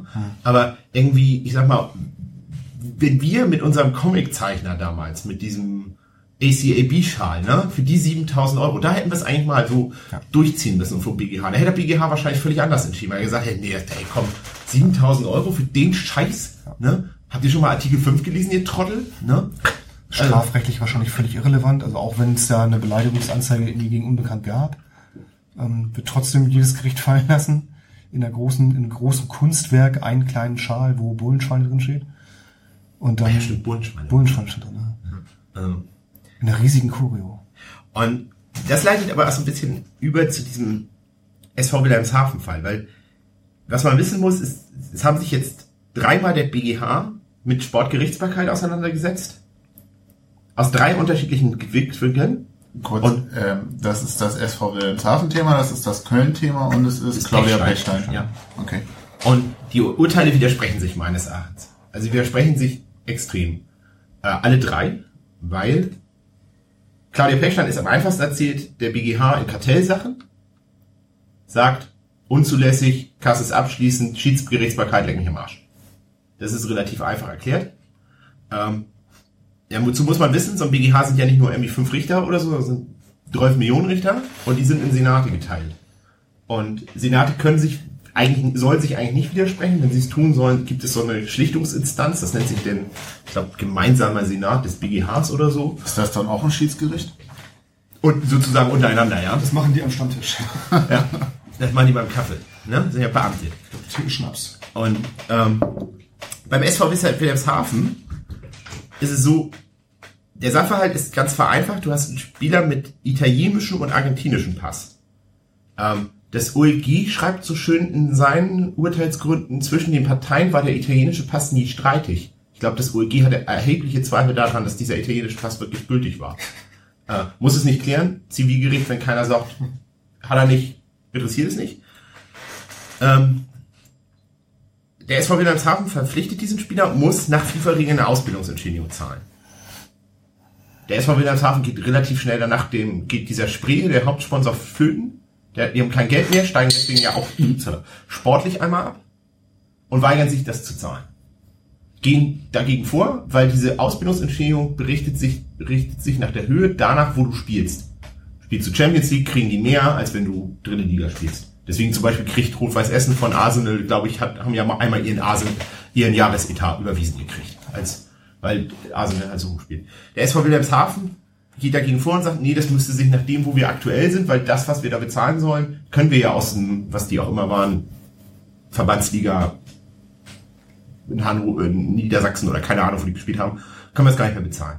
Verlieren, verlieren, verlieren, verlieren, gehen da auch vor die Kass, verlieren auch. Zahlen weiterhin nicht. Und jetzt kommt es sozusagen zum Vollstreckungsverfahren, wenn man das so will. Und da kommt kein Gerichtsvollzieher und fändet das Konto, sondern in den Verbänden geht das so, dann wirst du mit irgendwie Punktabzug bestraft. Das ist der SV Wilhelmshaven, da haben sie immer noch nicht gezahlt. Da sind sie auch nicht gegen vorgegangen. Und dann sind sie im zweiten mit Zwangsabstieg bestraft worden. Dagegen sind sie nicht ganz bis nach oben gegangen. Sie haben noch die Verbandsgerichte durchgegangen, sind aber nicht vom Kass gezogen. Das ist ganz interessant. Ähm, dann sind sie zwangsabstiegen, sie sind auch abgestiegen, haben es gemacht, haben bis heute nicht gezahlt. Ähm, haben aber dann vor ordentlichen Gerichten geklagt dagegen, gegen diesen Zwangsabstieg, nicht gegen die Zahlung der Ausbildungsentschädigung. Das heißt, sie haben den eigentlichen Weg bis zum Kass irgendwann verlassen, Genau, und sind dann vor die ordentlichen Gerichte gegangen. was sie aber laut verbandssportrechtlichem Gedöns normalerweise nicht Äh, dürfen. Richtig, ja. Und ähm, wenn ich es richtig sehe, hat das LG Bremen ihnen auch noch gesagt, ne, geht erstmal vom Kass. Ne? Guckt erstmal da. Wir machen das nicht. Das OLG hat ja gesagt, nein. Und eröffnet den Zivilrechtsweg. Und ganz interessant ist, dass das OLG in seinen Gründen mal eben so diese ganze Verbandsrechtsprechung zerlegt. Also sagen, es ist nicht, ist nicht unabhängig, all das, was ich schon erzählt habe. Ähm, das ist eigentlich das Interessante daran. Dann sagt das OEG, ja, äh, auf den internationalen Rechtsweg, das ist uns alles zu diffus, das geht so nicht, weil das muss schon irgendwo noch in eurem Verband sein. Ne? Also wenn DFB durch, dann reicht uns das. Dann könnt ihr zu uns gehen und das ist alles nicht unabhängig, also kommt zu uns. Ähm, und sagt dann, diese Vollstreckungsmaßnahme ist deswegen rechtswidrig, weil das gegen Europarecht verstößt. Also diese Ausbildungsentschädigung an sich verstößt gegen Europarecht. Ist nicht bei der Ausbildungsentschädigung da nicht auch noch das Problem, dass in Abhängigkeit davon, ob das nun ein Spieler aus Europa oder von außerhalb von der Deswegen- EU ist? deswegen deswegen ja wichtig, Ita- Italien versus. Argentinien-Ding, ne? Ja. Deswegen italienischer Pass, weil es immer, in, es heißt in der Presse immer gerne der Argentinier. Dann hätte das OEG mit seinen Gründen äh, ein Problem, dann würde europäisches Recht nicht gelten. Gut. Das Ganze geht dann zum BGH. Es liegt wieder nur die Pressemitteilung vor. Der BGH, deswegen in der Pressemitteilung sagt der BGH kein Wort zu diesem nicht vollständigen Rechtszug in den Verbandsgerichten. Das wäre eigentlich interessant, wie sieht er eigentlich diese Verbandsgerichte? Ich vermute mal, ähm, er sieht sie ähnlich wie das OLG. Es gibt nämlich ein Urteil des BGH, das hat er mal für den Deutschen Boxverband getroffen. Da hat man dem Deutschen Boxverband hat er mal seine gesamte Verbandsgerichtsbarkeit um die Ohren gehauen. Nämlich auch aus diesen ganzen Gründen. Er hat gesagt, nee, Leute, die, ihr bestimmt euch da die Richter und ne, die sind nicht unabhängig. Ähm, ist aber eine Vermutung, steht nichts da. Der BGH sagt dann, nein, nein. Alles viel zu kompliziert, wie das OLG es gibt. Das Entscheidende ist, und jetzt kommt eine lustige Wendung, jeder Verein ist ja nur Mitglied in seinem jeweiligen regionalen Fußballverband, der dann wieder Mitglied ist im DFB, der dann wieder Mitglied ist in der FIFA. Und es ja, dann wieder in der UEFA, die dann in der FIFA. Nee, wobei, das weiß ich nicht. Ich glaube, es ist eine Parallelmitgliedschaft. Weil sonst würde die FIFA ja nur aus sieben Mitgliedern bestehen. Ne? Also. Egal. Ähm, und wenn ihr sowas machen wollt wie Zwangsabstieg, dann muss es in euren Regeln als der Verband, wo der SV Wilhelmshaven Mitglied ist, stehen. Tut es nicht. Ich habe extra das nochmal ausgedruckt hier irgendwo. Ähm, es ist wirklich so, im Norddeutschen Fußballverband gibt es die Strafe Zwangsabstieg, gibt es nicht in deren Regeln. Finde ich erstaunlich. Kannst dich da als Verein wie Sau behandeln, Zwangsabstieg kannst du nicht. Kannst Punktabzug, Punktabzug kriegen, alles. Stra Geldstrafen, alles. Aber Zwangsabstieg gibt es nicht. Also ist könnten wir wahrscheinlich 102 Punkte abziehen, dann bist du halt auch. Na, ich glaube, du wirst ähm, dann einfach vom Spielbetrieb ausgeschlossen. Ähm, zumindest als Strafe ist es nicht vorgesehen. Also ist, ist eine interessante Frage. Also sie kennen den Zwangsabstieg nicht. Und damit sagt der BGH, das reicht uns. Es ist völlig egal, was der DFB, was die FIFA und so weiter. Weil der Norddeutsche Fußballverband hat sich immer auf, die, auf den Standpunkt gestellt, wir können nichts dafür, dieser Zwangsabstieg ist von oben verordnet. Wir müssen das nur weiterleiten. Weil es ist so, die Zwangsabstieg hat die gesagt, die FIFA hat gesagt, hier, das muss mit Zwangsabstieg geahndet werden. Ähm, warum geht der BGH nicht auf diese ganzen europarechtlichen Fragen ein? Also wahre Gründe, ich vermute, dass er keinen Bock hatte, das Ding dem EuGH vorzulegen, denn das wäre wahrscheinlich der richtige Weg gewesen. Wahrscheinlich hätte das OLG schon die Frage klären müssen, gilt, sind Ausbildungsentschädigungen im Fußball mit europäischem Recht vereinbar?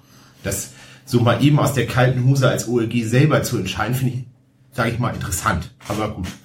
Auch gerade so definitiv zu sagen, nein, sind sie nicht.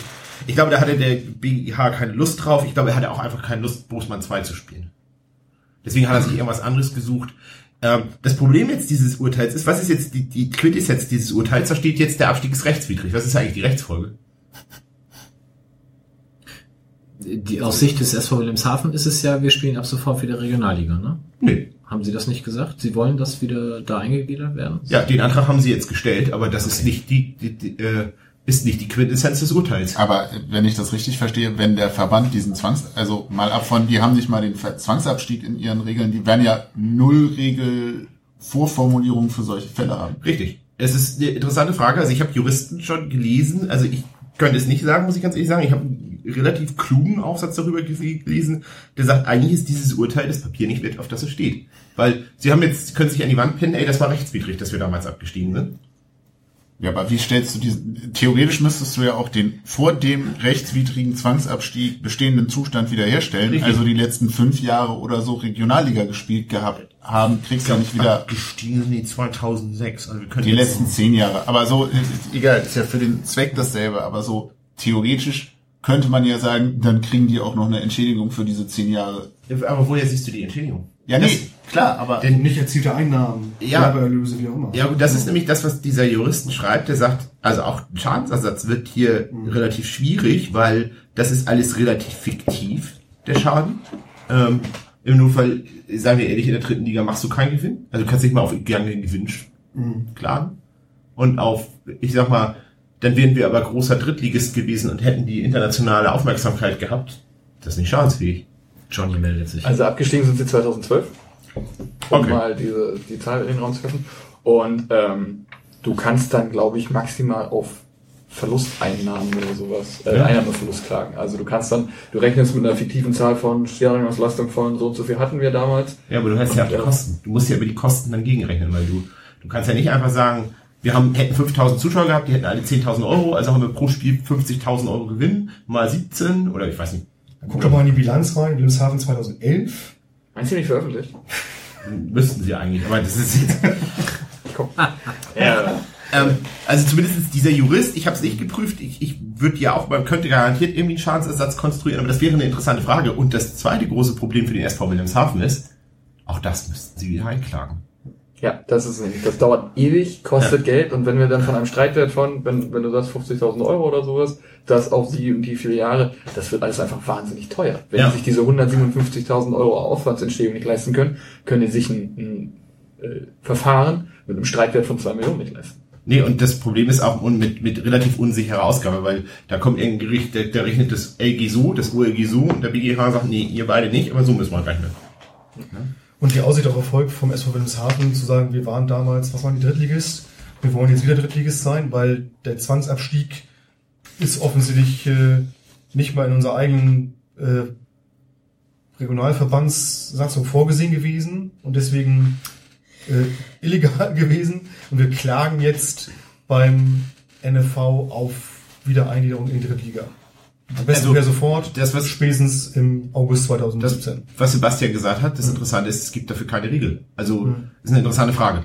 Ähm, wenn, wenn der NFV clever ist, macht er genau das. Sagt, wir spielen nächste Saison in einer Mannschaft mehr, vor Wilhelmshaven und viel Spaß. Dann steigen sie sportlich natürlich sofort wieder ab, die haben keinen Sponsor und nichts. Ne? Die können einmal, äh, ich glaube, die haben nicht mal, ich weiß nicht, ob das Stadion überhaupt Drittliga tauglich wäre. Ja. Also die haben äh, in der Regionalliga gespielt. Ja, Also also wie heute vierte Liga. Aber damals ja noch dritte. Damals ja, auch dritte. damals war es die mehr geteilte und ja. äh, ist die dritte Liga nicht 2008 ausge... Ist ja auch egal. Ähm, Ah. durch, durch was haben die denn, oder wie Ja, haben auf, denn, aber es geht ja darum, äh, ah nee, der Zwangsabstieg war aus der vierten Liga. Die Entschädigung ist in ihrer Drittliga-Zeit, also müssen sie in die vierte Liga wieder eingegliedert werden. äh, wie ist denn juristisch überhaupt meine Klage formuliert? Habe ich da nicht schon irgendwie eine Sache, die ich mir wünsche äh, in, dem, in, der, in der Klageschrift? Oder sage ich einfach nur, ich will, dass das nicht stimmt, was die da gemacht haben? Äh, warte mal, ich guck mal ganz kurz, ob das überliefert ist. Das ist die interessante Frage, ob der Klagantrag Das überliefert ist jetzt. Jetzt hört er sich an wie so ein Geschichtsprofessor, der gerade seine die, die 240 Jahre alten Bücher will. Jetzt ganz vorsichtig, sonst zerfällt das Ich muss die ganze Zeit daran denken, dass er zu Anfang sagte, also Juristen ver- vertreten immer nur ihre Meinung und deswegen weiß ich, okay, stimmt das eigentlich alles, was du erzählst? Du tust so, als ob du es abliest, aber Ja, das war ja das, was ich gesagt habe. Juristen neigen auch dazu, überzeugend argumentieren zu können. Also wenn ein Jurist dir nicht erzählen kann, dieser Himmel da draußen ist blau und es scheint die Sonne um 21 Uhr, äh, wenn er dir das nicht überzeugend rüberbringen kann, dann hat er seinen Job verfehlt. Also es sollte nicht ganz so sein wie bei äh, in amerikanischen schlechten Anwaltsserien, aber ein bisschen argumentieren soll ein Jurist schon können. Das heißt aber noch nicht, dass was zwingend hinter ist. Also ich mache das nach bestem Wissen und Gewissen, wenn es dich interessiert. da bin ich ausgegangen von. Äh, nee, der, Was, der, das ist schon das beste Wissen? Ähm, der, der SV Wilhelmshaven hat wirklich nur beantragt, zu verfügen, dass der Abstieg unwirksam ist. Hat keinen Wiedereingliederungsantrag gestellt. Also das ist wie wenn ich mit meinem Sohn wette, er sagt warum und ich sage nur ums Recht. Ja, aber sie wollen ja jetzt, Wilhelmshaven will jetzt die Wiedereingliederung in die Regionalliga und Entschädigung für den finanziellen Schaden. ja, Ja, war Folge dann. Hätten sie, das, hätten sie es mal gleich damit reingeschrieben. Ja, wer weiß, wie dann die Aussicht gewesen wäre zu, zu ja, gewinnen. ist Wie ist es denn mit der Zuständigkeit, frage ich mich gerade. Ist der FC St. Pauli ist Mitglied im NFV oder ist der FC St. Pauli Mitglied beim DFB? nee, der FC St. Pauli ist erstmal Mitglied im NFV. Weil- der, der deswegen meine Pauli ist ja Frage. gar nicht mehr unter DFB-Dings, weil er dann wieder in der DFL ist. Und die DFL dann vertraglich gesagt hat, lieber DFB gewisse Regeln und gewisse, zum Beispiel die Gerichtsbarkeit, äh, Ja, aber was Hier. passiert? Deswegen meine Frage so. Wir sind in der zweiten Liga, zweite Liga untersteht der DFL. Die dritte Liga ist die erste DFB-Liga. So. Wir verhalten uns irgendwie unkonform irgendwelcher DFL-Regularien. sind aber dem NFV zugeordnet. Jetzt sagt die DFL, okay, lieber FC St. Pauli, ihr seid irgendwie blub, böse, Zwangsabstieg. Es ist, bei, es ist, bei, es ist so, dass wir im DF, bei der DFL, dem, dem Ligaverband, den Spielbetrieb organisiert für die ersten beiden Ligen sind. Und da, was Norbert aber eben auch sagte, die Sportgerichtsbarkeit oder die Gerichtsbarkeit, die Sportgerichtsbarkeit ist von der DFL an den DFB. Das Interessante Genau, ist, aber das warte, mal, Norbert, ist, warte mal, Norbert. Nee, nee. Mir geht's darum, wenn der NFV diesen Zwangsabstieg aber gar nicht vorsieht, was ist denn mit diversen Zwangsabstiegen von Zweitligisten in den letzten 35 Jahren? Das Interessante ist, dass ja, dass der BGH sagt, nicht ausreichend ist, dass es irgendwas weitergeleitetes beim DFB gibt. Ja, und beim DFB ist kein Verein direkt Mitglied. Das ist eine interessante Frage. Ne? Also äh, ich kann ja aber so sagen, die können nicht mehr klagen. Also nicht, dass Kicker Stuttgart, ne, für Oberhausen alles doch umsonst, weil Kicker Stuttgart sich wieder reinklickt. Das ist irgendwann auch verjährt. Also Juristen, Nee, aber es ist, ja geht es auch einfach nur darum, das ist ja. Tatsächlich so ein Punkt, die sind alle mal abgestiegen. Ich gehe davon aus, dass auch andere Regionalverbände nicht alles in ihren Satzungen drinne stehen haben. Äh, es ist einfach so eine leicht absurde Situation für mich, weil ich irgendwie, als ich die Urteilsbegründung gelesen habe, halt auch gedacht habe, so normal würde ich davon ausgehen, der DFB gibt seinen Mitgliedsverbänden vor, was in ihren Satzungen zu stehen hat. Hätte ich jetzt auch immer gedacht, äh, ist aber anscheinend echt nicht so. Also das scheint, finde ich auch interessant, weil äh, irgendwo ähm, der DFB hat sich mal in dem äh, vom OLG damit rausgeredet, äh, dass er gesagt hat, ey, solche Regeln, das ist alles zu kompliziert für uns. Und da schreibt das OLG so schön, ey, ihr habt so viele Juristen, das bei euch sind so viele Juristen tätig und ihr habt nicht unreichend Kohle, sowas könnt ihr auch mal prüfen. Ne? Also äh, und äh, ich hätte auch immer gedacht, die haben eine Mustersatzung. Und jeder Verband hat die gleiche Satzung. Dem scheint nicht so. Äh, es ist immer, wenn Juristen kreativ werden, da wollte wahrscheinlich jeder sein individuelles Ding machen und das geht immer schief. Ja, anstatt einfach, dass jeder die gleiche Satzung hat. Ähm, jetzt hat mich Wilko, der gute alte Wilko aus Bremen, nach dem Urteil sofort gefragt, gesagt, lässt sich doch nicht eine Satzungsänderung relativ einfach beheben, das Problem. Für die Zukunft. Wenn man die Begründung des BGHs nimmt, ja. Dann ist es ganz einfach, der NFV packt Zwangsabstieg da rein, bucht SV Wilhelmshaven unter dumm gelaufen, ne, packt sie als 19. Verein da wieder rein ne, und gut ist. Ähm, das Problem ist nur, damit ist natürlich diese Frage, die eigentliche Frage, die in diesem Fall ja eigentlich unterliegt, kann ich eigentlich Ausbildungsentschädigung mit europäischem Recht vereinbaren? Die ist damit wieder sofort virulent. Natürlich wird der nächste sofort losgehen. Ne? Also der Verein, der jetzt Ausbildungsentschädigung noch zahlt in Deutschland, äh, dem ist, dem ist nicht mehr zu helfen. Also eigentlich musst du damit losgehen und das klar, außer du profitierst selber von Ausbildungsentschädigung. Also um das beim gleichen Beispiel zu bleiben, Rot-Weiß Essen sollte nun nicht losgehen. Ähm, Ne? Noch eine doofe Frage. Ähm, was, oder wie ich diese Urteilsbegründung oder nein, die Pressemitteilung zu dem Urteil verstanden habe, ich darf nicht einfach von unten sozusagen alles, was mir von oben aufoktroyiert wird, weitermachen, solange es nicht in meiner Satzung steht. Kann ich denn in die Satzung einen Paragraphen reinschreiben im Sinne von, äh, ich unterwerfe mich der DFB-Gerichtsbarkeit, der sich dann der UEFA bla blub?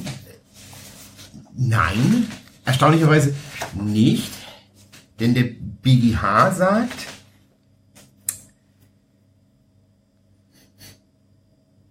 allein in der Satzung des Messens, und es reicht nicht, dass irgendwie anerkannt ist.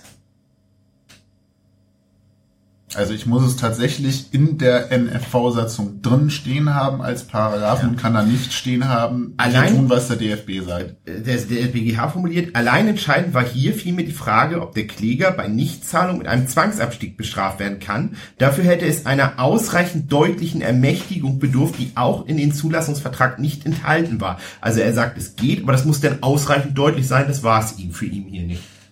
Den genauen Wortlaut des Zulassungsvertrages kenne ich nicht. Also der ist auch nicht abgedruckt. Ne?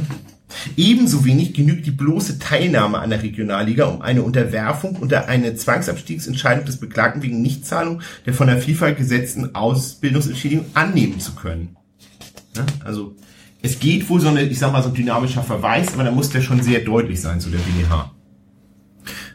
Und ähm, Und ganz interessant ist, dass der BGH auch sagt, ähm, das, wo wir über diesen Kernbereich sind, ähm, es gäbe Wettkampfregeln, die sind für jeden ohne weiteres erkennbar, der daran teilnimmt.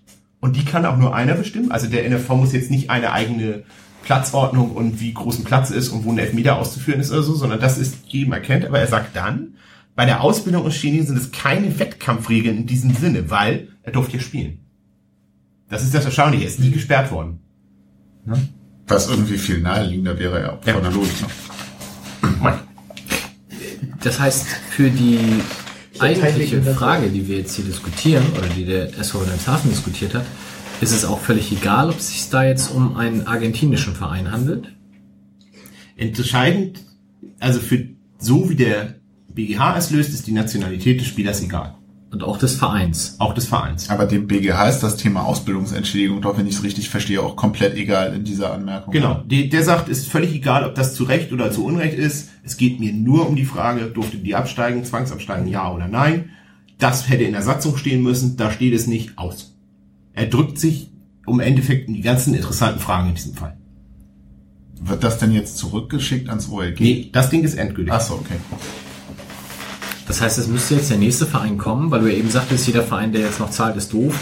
Ähm, der nächste Verein müsste jetzt erstmal hingehen und sagen, hier, klär mal für mich, ob ich das zahlen muss. Kann das nicht sogar wieder der, äh, die Wilhelmshavener sein? Nö, ja gut, wenn sie Die müssen ja trotzdem... die Zahlungsverpflichtung besteht ja immer noch. Eben diesen Titel wird es ja noch geben im Sinne von, ihr müsst eigentlich noch diese äh, Dingens Ausbildungspauschale überweisen. Wenn die jetzt sagen, nee, nicht nur kein Zwangsabstieg, sondern wir wollen die Kohle halt immer noch nicht zahlen. Weil der ist Italiener und dafür in Europa arbeiten, wo er will. Ja, das ist eine interessante Frage. Also, muss ich mir, weiß ich nicht. Aber ich würde es als Verein, das Problem ist natürlich immer, welcher Verein geht jetzt los? Es sind ja immer die Großen, die das bezahlen müssen, ne? Denn, äh, um mal wieder bei meinem Rot-Weiß-Essen-Beispiel, die Leute hier am Tisch wissen, für wen zahlt, kriegt Rot-Weiß-Essen das Geld? Özil. Das ist, weil die meisten denken ja immer, der sei bei Schalke ausgebildet. So habe ich festgestellt. Die denken oh, Schalke, nee, ist er ja nie.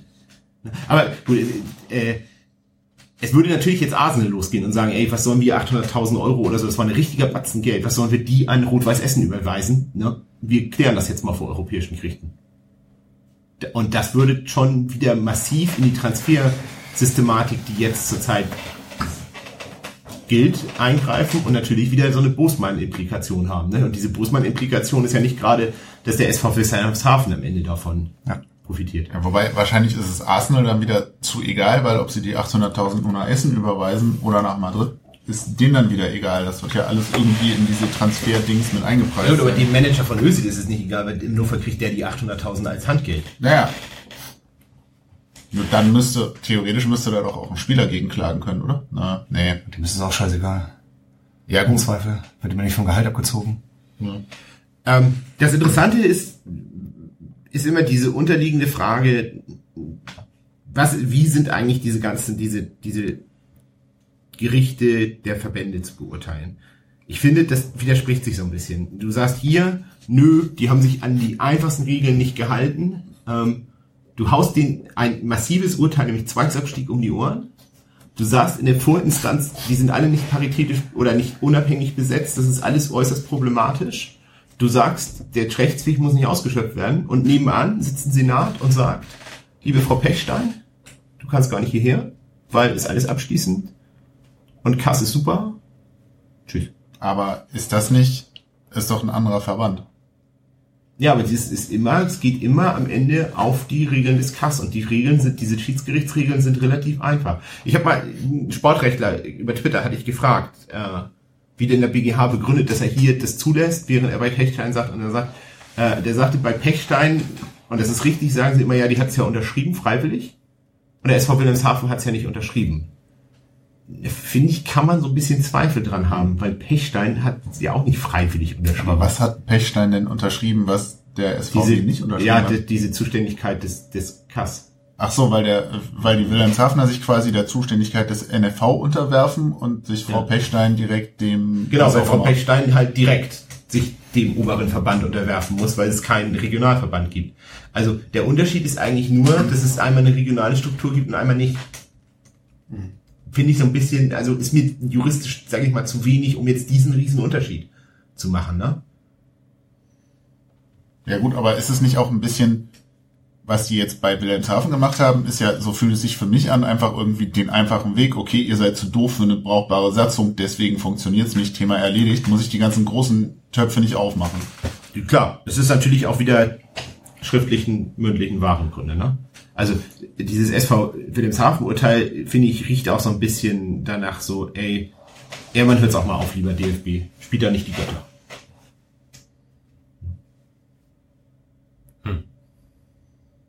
Betretenes Schweigen in der Runde. Ich konstatiere weiter. Wir hatten eben schon gesagt, zündeln nur auswärts, zündeln immer ohne Karte mit Blocksturm und bitte nicht in Lausanne.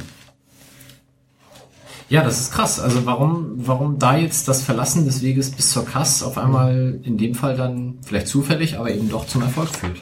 Um mal einzuwerfen, bevor nachher jemand bei Twitter wieder schreibt, ich weiß was, ich weiß was. Kass heißt übrigens Court of Ar Ach du je, mein Englisch. Also es ist äh, Englisch für Schiedsgericht. Arbitration. Arbitration. Court of Arbitration. For Sports, ne? For Sports. Sonst kommst du eh auf Cass. Ohne S. Also for Sport. Meine, sie waren ja einmal da, ne? Das ist schon richtig. Aber, Aber da haben sie verloren. Ja. Und sind dann wegen was anderem. Ja, wegen dem Zwangsabstieg. Und da sind sie dann halt nicht mehr nochmal ganz hochgegangen, weil sie gesagt haben, bringt ja sowieso nichts. Ich glaube, sie hoffen aus dem Schadensersatz die Aufwendung bezahlen, äh, die Ausbildung. Wahrscheinlich wird es so laufen, dass der NFV sagt, wenn ihr wieder in die Regionalliga wollt, dann werden wir euch so lange mit Punktabzug bestrafen, dass ihr in der Kreisklasse seid. Also lasst es lieber. Ah, nee, Entschuldigung, einmal falsch. Sie sind, sie sind wegen des Zwangsabstieges, Entschuldigung, bisschen falsch. Sie sind wegen des Zwangsabstieges am Ende vor den Kass gegangen. Sie sind aber zwischendurch wegen der ersten Punktabzuges nicht zum Kass gegangen. Ach so. Und daher sagt, Ach so, weil erst nachdem sie beim Kass waren, wäre theoretisch der Weg, nee, eigentlich auch also dann sind, ist der Weg das, zu das ist, sind drei verschiedene Verfahren. Zahlung, danach Punktabzug, danach Zwangsabstieg. Das habe ich eben gerade ein bisschen durcheinander gekriegt. Dafür gibt's Einzelverfahren, was ja auch irgendwie lustig ist. Also so meiner Wahrnehmung nach müsste Ja, sowas doch ein Verfahrensweg sein. Nein, das ist, das erste ist Zahl mal und das zweite ist das Vollstreckungsverfahren, würdest du in Jura sagen. Und was sagt denn der Kass zum Zwangsabstieg? Ich, ich habe die Kassurteile habe ich mir noch nicht geholt. Ja, hat es ja offensichtlich als berechnet. Also es ist immer durchgegangen. Sie haben vor keiner Sportsgerichtsbarkeit nirgendwo nie irgendwo Recht bekommen. Müsste krass nicht jetzt sagen, konsequenterweise sagen, Wilhelmshaven wir uns halt nicht zuständig? Es ist Das liegt ja beim NFV.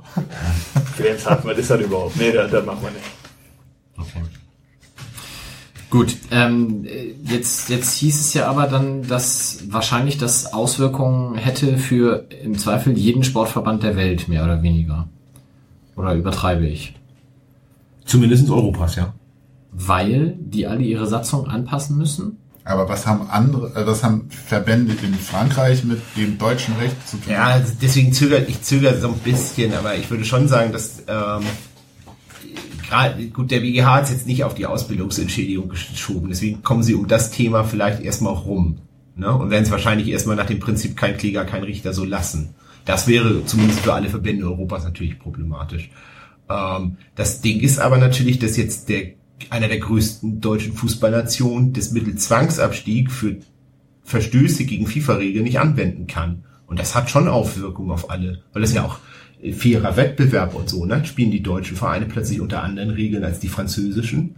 Aber da hast du schon gesagt, das lässt sich ja leicht rauskneifen, indem man einfach den Also zumindest die, zumindest ist die Begründung des BGH, soweit man sie aus der Pressemitteilung entnehmen kann, ließe sich durch eine relativ einfache Satzungsänderung. Ist das denn überhaupt notwendig, dass die Ligen in Europa zumindest ungefähr ähnlich funktionieren mit Abstieg oder nicht für dieses europäische oder weltweite Fußballkonstrukt? Oder kann ich theoretisch auch in Deutschland ein Closed Shop funktionieren und in England hast du Aufstieg und Abstieg? Also so. Also jetzt mal äh, davon ab, dass es nicht geht, weil du diese zwei parallelen Wettbewerbe hast. Ne? Aber jetzt überlege mal, England macht jetzt Closed Shop nach NFL-Regeln. Mit Draft und so weiter und so fort. Dann wird das mit der Champions League schwierig. Wenn die plötzlich unter ganz anderen finanziellen Regeln, unter einer, einer brutalen Zentralvermarktung, die nur darauf ausgerichtet ist, dass alle dieser 20 Mal Meister werden, spielen und die anderen nicht. Also das wird vielleicht juristisch funktionieren, faktisch aber nicht. Ja, nee, aber mir geht's jetzt erstmal nur ums Juristische, dass das, dass dann in Deutschland Rummenigge sagt, nee, guck mal nach England, das ist ja, oder die Engländer umgekehrt sagen, ey, jetzt haben wir in der Champions League gar keine Chance mehr, weil irgendwie Salary Cap und weiß ich nicht alles. Ist klar, aber ähm, ist das gerichtsrelevant, dass die Ligen unterschiedlich strukturiert sind unter Umständen? Es könnte wieder dann relevant werden, wenn es irgendwie den europäischen Arbeitnehmer, Freizügigkeit und so weiter und so fort betreffen würde. Denn du könntest ja in Europa wahrscheinlich dieses Prinzip, wie die Amerikaner das haben, mit dieser Extrembindung der Spieler an den Verein, der sie den gepickt hat, wirst du in Europa nicht durchkriegen und wird der EuGH immer sagen, ist Arbeitnehmerfreizügigkeit, vergiss es. Also würde ich jetzt mal so frei von Muss der du nicht sogar in den Staaten dem Pick noch zustimmen als Spieler? Nö. Du wirst genommen und hast de facto keine Chance und kriegst auch noch einen Standardvertrag mit einem Standardgehalt die ersten vier Jahre. Ja, stimmt. Theoretisch könntest du das wahrscheinlich irgendwie darüber lösen, wenn die Liga da der Arbeitgeber wäre. Ja, Aber so, dass es dann kommt. das ist der, natürlich kannst du es. Ne? Ich meine, dafür werden Juristen auch hoch bezahlt. Ne? Ich nicht, aber Du machst ja unser Steuerrecht.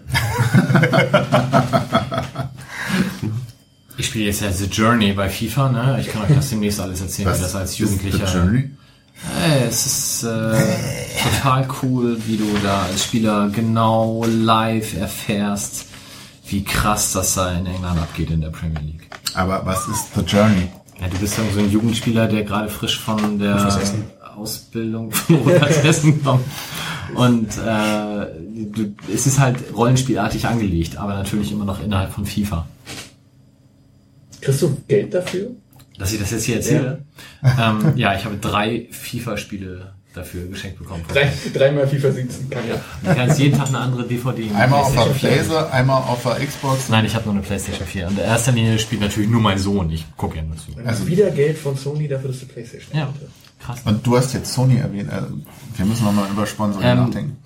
Also gut, wir haben gesagt, was will Wilhelmshaven damit jetzt im Zweifel jetzt noch erreichen? Sie wollen zurück in einen höheren Spielbetrieb im besten Fall, im Zweifel noch ein bisschen Geld abgreifen. Ob das alles klappt, ist eher fraglich aus unserer Sicht. zumindest ist es die- die- juristisch hochinteressant und langwierig. Ne? Und langwierig ist immer schlecht. Und die Frage ist immer noch, was ist mit dieser Ausbildungsentschädigung? Ja. Die offensichtlich ja noch nicht vom Tisch ist. Nee, die, die, die damit. Oder ist sie abgegolten durch den Zwangsabstieg? Nee, natürlich nicht. Und Wilhelmshaven kann ja auch keine Privatinsolvenz anmelden. Also Nee, die könnten jetzt natürlich Insolvenz anmelden, aber das würde ihnen nichts bringen. das haben sie, glaube ich, schon dreimal gemacht. Ja. Ich glaube immer nicht. Denn sonst werden sie die ja event nee, werden sie auch nicht losgeworden. ist ja keine Privatinsolvenz. Das Ja, muss ja. ja irgendwie rechtlich anders sein. Ist nicht anders. Okay, ich, äh, haben wir noch was zu Wilhelmshaven? Irgendjemand? Wahrscheinlich ist der argentinische Verein gar nicht mehr existent. Die, weil sie die Ausbildungsentschädigung nicht bekommen haben, sind die nämlich Konkurs gegangen. Sind jetzt vom argentinischen Gericht, nee, lassen wir das. Ich habe ich hab noch mal eine Sache zu Köln. Ich war vorhin kurz auf Klo und vielleicht habe ich es an der Stelle verpasst, aber äh, der erste FC Köln ist zu Strafe X verurteilt worden vom DFB. Ich glaube, es waren, lass mich, 75.000 Euro oder sowas. 50. 50. Die Klage an die Einzelperson war ja aber nicht auf die volle Summe, sondern auf, ich glaube, 30.000. Ähm, das heißt aber, dass der BGH ja auch nicht gesagt hat, diese 30.000 sind jetzt okay, sondern nur, oder, oder hat, Der BGH hat doch gar nichts dazu der hat gar nichts zur ich Summe gesagt, ne? Richtig verstanden. Nee, eben, er hat nur gesagt, die weiteren Voraussetzungen und zur Höhe hat er gar nichts gesagt. Ich meine aber auch, wenn ich es richtig erinnere, der FC Köln ist zu 50.000 verurteilt worden wegen mehrere Sachen. Und hat Ah, okay. dann, Also hat hat- dann 30.000 sozusagen als Teil, wo er Okay. sagt, das ist da drauf. Aber Aber das heißt, er hätte schon zumindest anteilig die komplette Strafe für dieses Vergehen, so Pi mal Daumen, an die Person versucht weiterzuleiten. Weil das wurde auch oftmals jetzt im Nachhinein gesagt, dass ja auch gar nicht äh, der erste FC Köln auf die volle Summe geklagt hätte. Genau, also der Text ist original. Wegen dieses Vorfalls und vier weiterer vorangegangener Vorfälle bei anderen Spielen der Lizenzspielermannschaft der Klägerin verhängt das Sportgericht des Deutschen Fußballbundes eine Verbandsstrafe gegen die Klägerin, bestehend aus der Geldstrafe von 50.000 Euro sowie, die haben ihn noch dazu verdonnert, 30.000 Euro in Prä- Gewaltprävention zu investieren. Okay. Also insgesamt 80.000 Euro für vier Vorfälle und den Fünf. Vier weitere. wenigstens du 1, eins. das finde ich gut. Sehr gut. Ja, wir sind bei 50 plus 1. Also wegen fünf Vorfälle 80.000 Euro und die wollten ganz gerne die 30.000 Euro dann halt. Das Lustige ist, äh, DFB, die DFB-Sportsgerichtsbarkeit ähm, veröffentlicht ihre Urteile nicht. Sondern sie verurteilt, veröffentlicht ja immer nur diese obskuren Pressemitteilungen. Das Lustige ist aber, sie schreibt Urteile. Also sie schreibt Urteile und sie schreibt Urteile in bester Gerichtsmanier und in bester Strafrechtsgerichtsmanier und macht bei sowas selbst Strafzumessung. Also schreibt die Einzelstrafen auf und macht dann daraus eine Gesamtstrafe. Und dementsprechend, ich vermute mal, dass irgendwie die Einzelstrafe wirklich 30.000 Euro waren, aber ist jetzt eine Vermutung, steht habe ich nicht so richtig gefunden.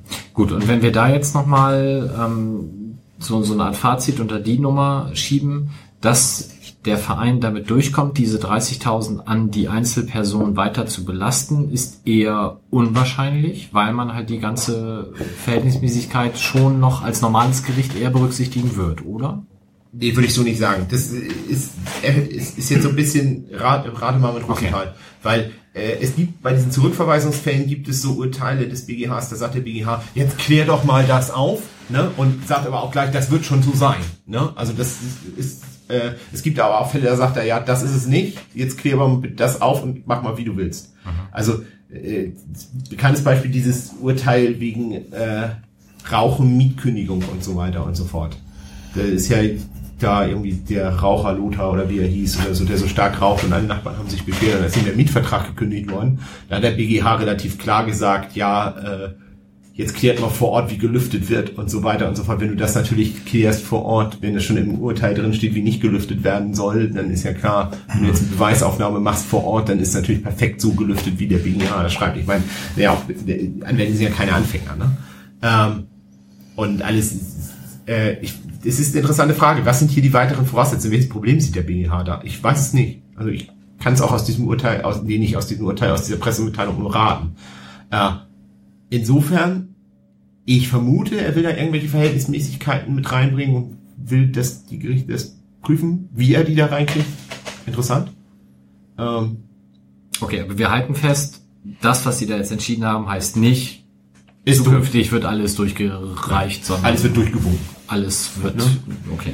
Aber ansonsten ist es im Zivilrecht schon so, wenn jetzt das äh, OLG dann sagt, ja, durch dein Fehlverhalten sind dem FC Köln ist dem FC Köln ein Schaden von 30.000 Euro entstanden, dann ist das schon eine Summe, die durchaus ein OLG jemanden aufbrummen würde, theoretisch. Also, ja, natürlich. Ja. Also eine OLG kann dir auch 5 Millionen aufbrummen als Schadensersatz oder 50 Millionen oder. Aber es ging dann wirklich um Schaden und diese ganze wie Strafminderungsgeschichte und sowas müsste man schon noch berücksichtigen, eigentlich, in einem anderen Zusammenhang. Aber ist das dann die Schadenersatz und Strafrecht durcheinander irgendwie? Ja, das ist genau, das ist ah, ja genau das Problem, was du hier hast. Du so. hast äh, eine Strafe, die ja auch ausdrücklich Strafe genannt wird und wo der DFB auch so, wie ich schon sagte, der bildet Gesamtstrafen. Das ist klassisch strafrechtlich. Er, er, er macht eine Aufnahme, was haben die Vereine getan. Das ist klassisch Schuld. Das ist klassisches Strafrecht, was er da macht. Nur auf einer zivilrechtlichen Grundlage. Und er überträgt es dann ins Zivilrecht auf jemanden, der in diesem Grundverfahren überhaupt nicht beteiligt ist und auch um dessen Schuld es nicht geht. Es geht ja nicht um dessen Schuld, sondern es geht um die Schuld des FC Köln. Ne? Wenn da, wer sagt das, ich glaube, du hast das gesagt, wenn das der 35. ist, der da einen Böller schmeißt, dann hat er Pech gehabt und der erste hat Glück gehabt, oder wie? Mhm. Äh, und genau da ist ja das Problem. Ne? Du umgehst das Strafrecht und haust plötzlich von oben völlig ohne, ohne eine Personenbezogenheit. Und das ist ein verfassungsrechtlicher Grundsatz, weil du sollst ja durch Strafrecht nur bestraft werden nach deiner Schuld.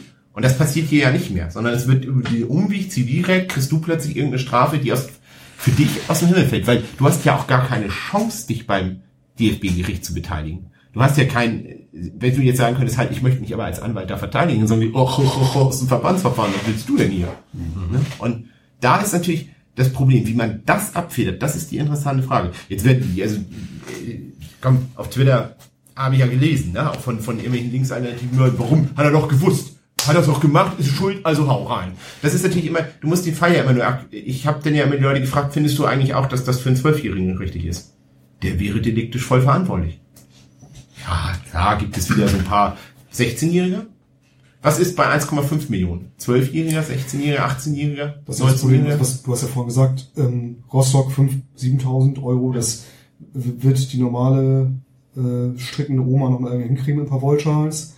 Ähm, 30.000 Euro wird für den für Lieschen Müller schon schwieriger im, im, im Regelfall. Was ist denn mal in die Zukunft gesponnen, wenn sich der Fußball so weiterentwickelt und der DFB dann halt als Strafen äh, angemessen an die Wirtschaftsfähigkeit der Vereine halt dann irgendwann Millionenbeträge aufruft, ähm, kann man ja schnell und äh, suffisant weiterspinnen. Ist das dann noch irgendwie vertretbar und angemessen? Ja, oder da muss man dann nicht eigentlich jedem sagen, geh nicht ins Stadion, weil wenn du ins Fußballstadion gehst, läufst du Gefahr, durch eventuelles Fehlverhalten äh, in die Privatinsolvenz zu rutschen weit über das Strafmaß hinaus, was du im normalen Strafprozess... Und muss dann noch eine Privat Privatsinsolvenz fähig sein. Ne? Ähm, nimm, nimm doch unseren Becherwerfer. Das ist strafrechtlich eine klassische Affekttat. Ne? Wenn du da die persönliche Schuld nimmst, ne? äh, dann ist die äußerst gering. Es ist ja auch die strafrechtliche Folge äußerst gering. Das ist eine Körperverletzung, schwere Körperverletzung, äh, ist aus dem Affekt, ist also nicht geplant, ist, ist natürlich irgendwo vorsätzlich, weil du das einfach wissen musst, wenn du mit dem Becher auf irgendjemanden wirfst, tust du ihm weh, ne? Aber das ist strafrechtlich ein solches Nullum, um es mal ganz ehrlich zu Zumal sagen. man ja eigentlich auch noch, bin ich immer noch steif und fest davon überzeugt, eigentlich sieht auf den Fernsehbildern, dass er ihn nicht auf ihn hinrichtet, sondern in die Luft wirft. Er fällt nur ungünstig. Ja, aber nur äh, äh, strafrechtlich hat er ja, glaube ich, auch nicht sehr viel dafür bekommen. Ne? Also das ist eine Sache, der verhandelt ein Amtsgericht mal, um Schreck zu setzen, ne? und dann bricht er einmal in Tränen aus und gut ist, sage ich jetzt mal. Und dann kriegt er 50 Tagessätze, 20 Euro. Ne? Wenn überhaupt. Das ist schon viel. Weniger Tagessätze mit Euro. Ja, oder so, ne? Und ähm, trotzdem, das hat uns eine halbe Million gekostet. Ist das, das ist ja nicht, ist ja nicht seiner Schuld angemessen. Ja, jetzt wird, klar, da werden jetzt auch wieder viele sagen, ja, warum hat er doch, hat er doch gewusst, ne? Ja, aber das ist- Und ist doch alles, ist aber, ist das noch Schuld angemessen? Und das alles so über den Umweg des Zivilrechts zu machen. Und da bin ich wieder bei dem, was ich am Anfang sagte. Es ist, es ist ja alles nur entstanden, weil man immer das Strafrecht als zu weich empfand. Ja, und jetzt plötzlich machst du riesen Folgen für die, für die Individualperson, weil du das Strafrecht als zu weich empfindest. Obwohl das Strafrecht ja eigentlich genau das ist, Schuld angemessen. Aber das ist ja auch der Punkt, den ich so ein bisschen, na, so ein bisschen ist gut, den ich hochgradig schwierig finde. Auch in der Diskussion dann nach diesem Urteil, was du eben meinst mit, naja, der weiß ja vorher, wenn er da irgendwie seinen Böller hinschmeißt. So, dann denke ich in Schadensersatz. Schadensersatz heißt für mich Laien erstmal, ein entstandener Schaden durch meine Tat wird ersetzt. So, welchen Schaden kann ich mir, und einen Schaden kann ich ja irgendwie eigentlich vorher berechnen. So ungefähr. Wenn ich dir ins Gesicht schlage, ist irgendwie ungefähr klar, was da passiert. Wenn ich einen Böller schmeiße und der irgendwie, keine Ahnung, was Knalltrauma, ist klar, was passiert. Bin ich bei Sachbeschädigung, ist noch klarer, was passiert. So, die Wand muss neu gestrichen werden, weil ich habe da irgendwie ein Graffiti drauf gemacht. Schadensersatz ist irgendwie klar errechenbar für mich, zumindest Pi mal Daumen. In dem Fall habe ich den Schadenersatz über irgendwie eine Zivilklage oder so und dann entscheidet der DFB, äh, lieber Vereinsheimer, so und so viel Kohle. Und dann wird das ja wieder als Schaden meiner Tat wahrgenommen, was es aber ja gar nicht ist, sondern es ist ja irgendwie ist so, das, ein, so ein es- abstraktes Drumherum-Ding. Das ist das, was das OLG sagt. In dem Fall, was das OLG Köln da entschieden hat. Ähm, das ist ja genauso. Das, äh, äh, der Gesetzgeber von 1900, der das BGB gemacht hat, der hat halt gedacht, Schaden, ich nehme relativ eingegrenzte Sachen. Ne? Ich nehme Leib, Körper, Sachen. Ne? Wenn das kaputt geht und all dieses Vermögensschäden oder irgendwelche Folgeschäden, das hat er gar nicht gesehen. Das wollte er auch nicht. Weil er einfach, genau das, was du sagst. Du haftest zwar für jedes, jedes äh, fahrlässige Verhalten, aber relativ eingeschränkt von den Rechtsgütern her und deswegen kann dir nicht viel passieren. Und auch da hat man das relativ schnell als, als ungenügend angesehen und hat das angefangen zu erweitern über diese vertragliche Haftung. Und immer wenn du so irgendwas als ungenügend ansiehst und irgendwas erweiterst, weil es ja gerecht und billig ist, dann geht's schief. Und das ist genau das, was in dieser vertraglichen Haftung ist. Plötzlich hast du mit jeder Fahrlässigkeit, mit jedem Vorsatz eine Haftung für Riesensummen, ne, für gerade diese gegangene Gewinn oder was auch immer oder irgend so eine Strafe, die von sonst wo kommt, das sind Riesensummen und du kriegst es nicht wieder eingefangen. Und dann fängst du irgendwo an, hinten wieder mit, müssen wir aber verhältnismäßig und so, und das ist immer, das ist keine Juristerei mehr, das ist Gesinnungsaufsatz, Entschuldigung. Es fühlt sich für mich halt auch so ein bisschen an, wenn ich bei meiner Wand bleibe. Wenn der Maler, der die Wand dann wieder überstreicht, sich dabei das Bein bricht, bin ich dann auch noch schadensersatzpflichtig für sein gebrochenes Bein oder so, weil er Das ja macht die nur Berufsgenossenschaft. Naja, aber es ist ja tatsächlich, also sehr konstruiert, aber ja tatsächlich sehr ver vergleichbar, weil sowas hast du ja tatsächlich außer im Fußball nirgendwo, oder? Dass es sowas geben kann. Nee, du wirf einen Böller, wirf einen Böller äh, auf ein Konzert, du hast nicht die gleiche Sache. Und das mit dem Maler finde ich ganz ein tolles Beispiel. Also was passiert denn? Der, der, der Maler bricht sich das Bein, während er die Wand äh, wieder weißtönig, die du selber angemalt hast. Darf dann die BG vom Maler zu dir kommen und sagt, deinetwegen musste der Maler malen und ist dabei zu Schaden gekommen, deswegen musst du jetzt zahlen. Da sind wir genau, das, das sind auch Fälle, da kannst du halt genau mit dieser Kausalität, da wäre nebenbei Schutzzweck der Norm, da wird's mal scheitern, aber du merkst, das sind immer konstruierte Fälle. Ja. Ja. Ja, weil Schutzzweck der Norm, dass du die Wand nicht eintreten sollst, ist nicht, dass sich der Maler, der sie streicht, das Bein bricht. Also. Okay, wir haben noch zwei, drei Kleinigkeiten. Ich würde sagen, wir müssen einmal ganz kurz lüften, weil die Luft hier drin ist furchtbar. Von daher machen wir gleich noch kurz weiter. Bis gleich.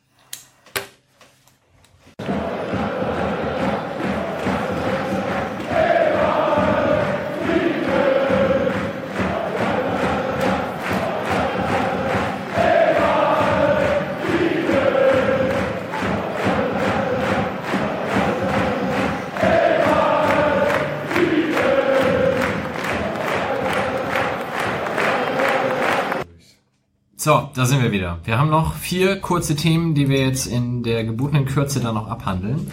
Wir fangen an mit dem, was in den letzten äh, ja, Wochen so ein bisschen Schlagzeilen machte, wahrscheinlich sich aber eher als äh, kleine Luftnummer entpuppte, nämlich der FC Bayern soll aufgelöst werden. Da gab es eine Klage, die dann am Ende abgewiesen wurde. Andreas Rettich hat dazu beim letzten Mal auch schon was gesagt, dass er nämlich nicht erwartet, dass die Klage durchgeht und behielt dann auch recht. Es wäre ohnehin nicht darum gegangen, dass die Bayern nicht mehr Fußball spielen dürfen, sondern eben nur um die Vereinslösung dahinter. Magst du da das Ganze noch mal ein bisschen einordnen, Norbert? Ja, also erstmal muss man äh, erklären, wie stellt sich das Zivilrecht Gesellschaften vor.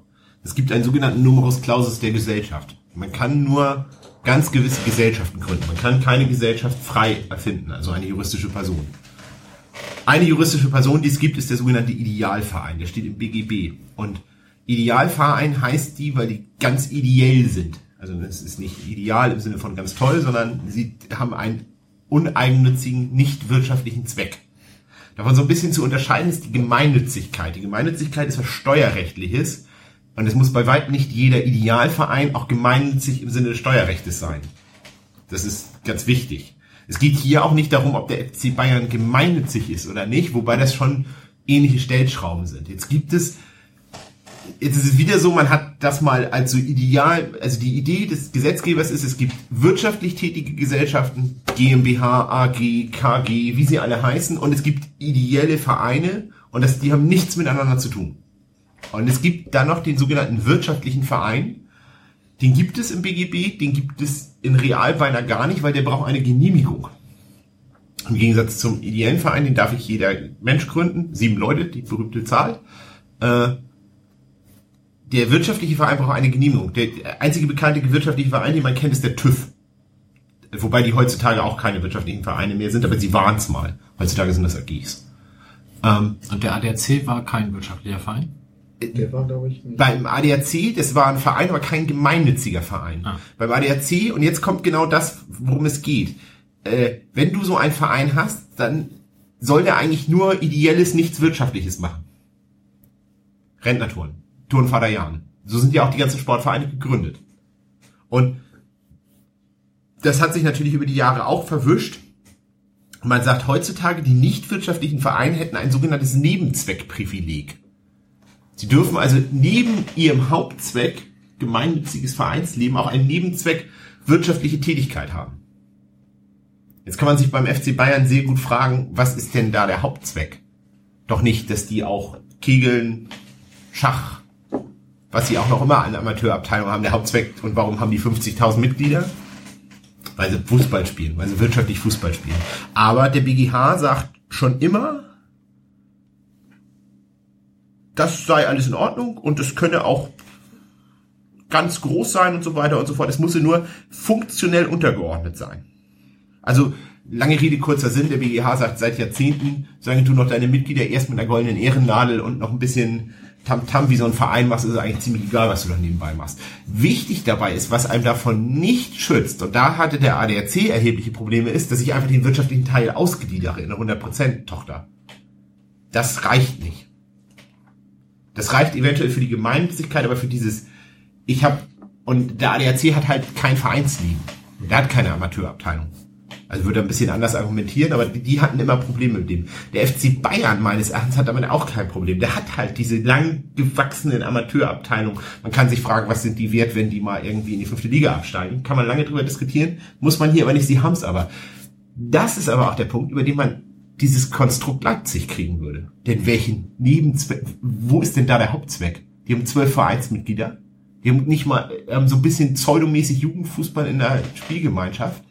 Das ist, sage ich mal, das wäre zumindest interessanter, das mal von einem Gericht zu hören, wie man da eigentlich auf den Hauptzweck noch kommt, neben dem Nebenzweck. Ja? Was ist denn die Konsequenz, wenn der jetzt ähm, durchgekommen wäre mit dem Urteil? Die Konsequenz ist eine sogenannte Rechtsformverfehlung und dann wird diese Gesellschaft gelöscht. Und dann ist sie nicht mehr existent. Das würde dann auch nicht sofort dazu führen, dass man losgehen kann und alle äh, Sachen des FC Bayern beschlagnahmen und plündern kann, sondern dann wäre es erstmal äh, ein sogenannter nicht rechtsfähiger Verein. Ähm, und das, die werden behandelt wie eine offene Handelsgesellschaft. Hätte doch aber Oder die wie eine G- Gesellschaft bürgerlichen Rechts. Hätte dann aber auch vor allem Auswirkungen auf den Amateurbereich und den, den die, also Und- die, die, weiß ich wie die heißt, Bayern, FC Bayern Fußball GmbH oder so, AG. AG, die wäre davon ja völlig unbenommen, oder? Das, die gut, äh, wäre natürlich eine Frage, wie ist es mit 50 plus 1? Wenn dir unten das plötzlich wegfällt, dann hast du ja kein 50 plus 1 mehr. Ähm, das Ding ist ganz einfach, das klingt jetzt alles so toll, was passiert. Es ist dann ein sogenannter nichtsrechtfähiger Verein, der wird nach der Gesellschaft bürgerlichen Rechts behandelt. Ähm, es gibt ganz große nicht rechtsfähige Vereine in Deutschland. Äh, zum Beispiel sind klassisch, äh, die SPD ist zum Beispiel kein eingetragener Verein, noch nie gewesen. Gewerkschaften sind kein eingetragener Verein. Weil diese ganze Eintragungspflicht ins Handel, ins Register und so ist einfach mal eine, auch eine Strafvorschrift gewesen. Ne? Das ist eine, eine Ordnungsvorschrift, dass man die unter Kontrolle bringen wollte. Und deswegen sind alles, was so früher sich Links- und Arbeiterbewegung ist, zum Beispiel nicht eingetragen, bis heute nicht.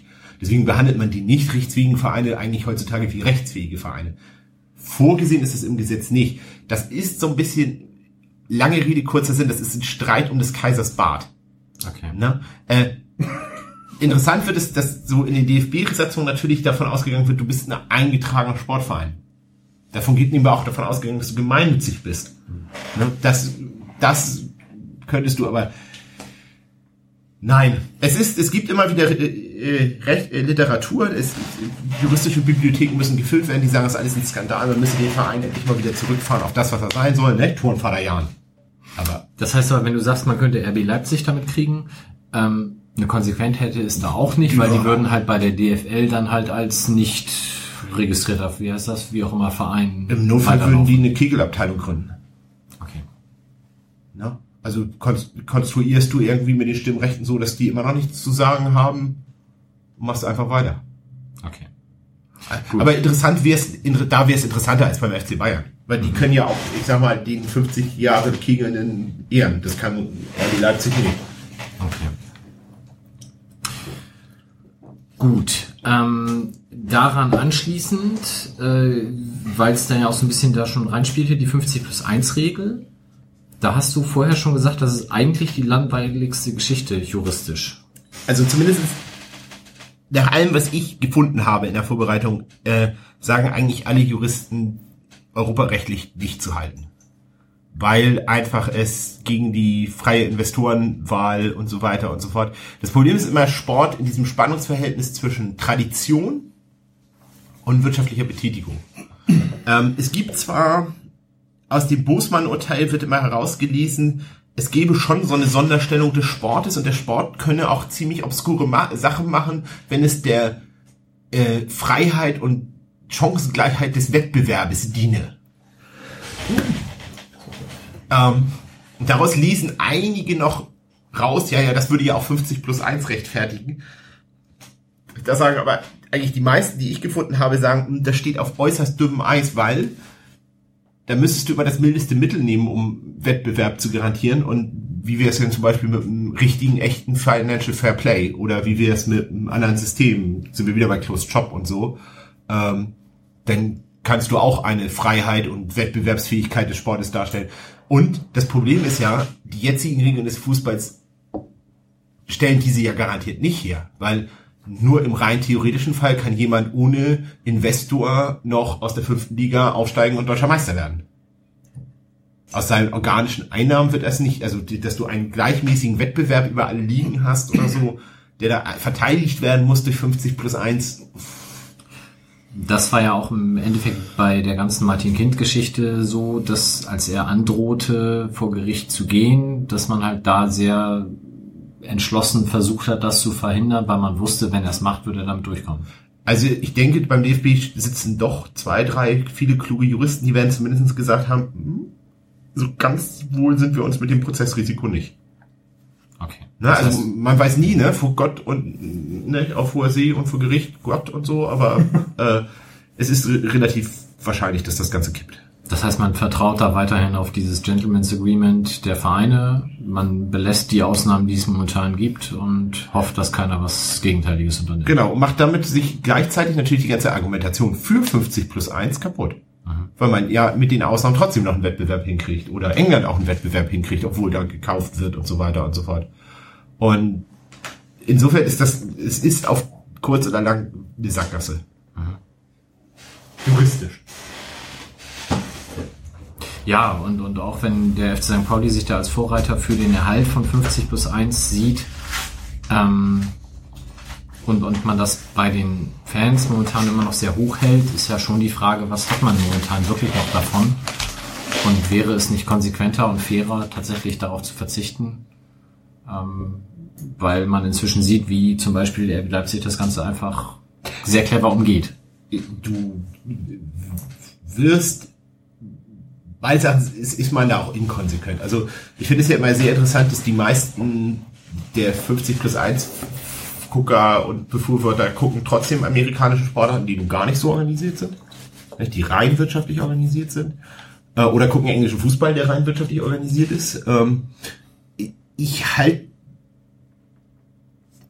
das ist so ein bisschen, ja, wie soll ich das sagen, es ist so eine, im Endeffekt bleibst du dann noch bei Tradition und das ist, wie wir alle wissen, ziemlich rückwärtsgewandtes Argument. Und es wird immer komplizierter, immer umgehbarer. Und damit wird es immer weniger wert. Ne, spätestens mit dieser 20-Jahre-Regel, nach 20 Jahren darfst du denn doch, oder so, wie es Hannover 96 jetzt schon macht, ja, die haben zwar noch 50 plus 1, aber eigentlich haben sie nichts mehr in der Gesellschaft zu sagen, sondern die 49,9 Leute haben eigentlich das Sagen, oder Augsburg macht das ja auch so, das ist eine Konstruktion, da ist zwar der Verein noch 50,1 prozentig beteiligt an der Spielgesellschaft, aber hat mehr oder minder durch die Satzung der Spielgesellschaft nichts mehr zu sagen. Also, Okay. Dann haben wir heute noch, also vielleicht anders. Ich habe ja vorher immer dann nach Fragen gefragt und ähm, in der Regel kommt da auch eine ganz rege Beteiligung. Bei dem Thema juristisches Gedöns haben sich alle sehr bedeckt gehalten. Es gab fast keine Fragen. Heute kam dann kurz vor Toreschluss dann doch noch eine vom Twitter-User El Suizo, Manuel Schweizer, der da fragt, äh, wie war das denn nochmal bei dem Fall Heinz Müller und der Befristung von Verträgen? Und du hast dir heute Nachmittag noch schnell die Zeit genommen, dich da nochmal kurz schlau zu machen und was zu sagen zu können. Vielleicht musst du da nochmal kurz ausholen, worum es da eigentlich ging. Also erstmal sind Fußballer Arbeitnehmer. Wie jeder andere Arbeitnehmer auch sind Fußballer Arbeitnehmer. Darauf beruht auch erstmal das Großmann-Urteil. Und die Befristung von Arbeitsverträgen bei Arbeitnehmern ist in Deutschland nur bis zu zwei Jahren einmalig möglich. Es gibt dann 12 Millionen Ausnahmen und so weiter und so fort. Aber erstmal, das ist der Grundsatz. Ähm, das hat Heinz Müller zum Anlass genommen und hat gesagt, das kann ja nicht sein. Das ist mein, also ich glaube, er war insgesamt vier oder fünf Jahre bei Mainz. Zumindest war es er über diese zwei Jahre rüber. Und ist dann auch noch strafversetzt worden zur zweiten Mannschaft, oder strafversetzt, also er ist versetzt worden zur zweiten Mannschaft und er hatte aber eine Option im Vertrag, wenn ich 21 Spiele für die erste Mannschaft mache, dann kriege ich noch eine Verlängerung und fühlte sich nun darum auch betrogen. Das war wohl auch der Grund, warum er klagen gegangen ist. Da muss man nun ganz ehrlich sagen, da ist das Gericht relativ wenig drauf eingegangen, weil sie gesagt haben, hey, das ist Weisungsrecht des Chefs, wo du spielst, ist nun mal Weisungsrecht des Chefs, auch wenn da irgendeine Option dran gebunden ist, dann musst du schon irgendwie ein bisschen mehr als einfach nur.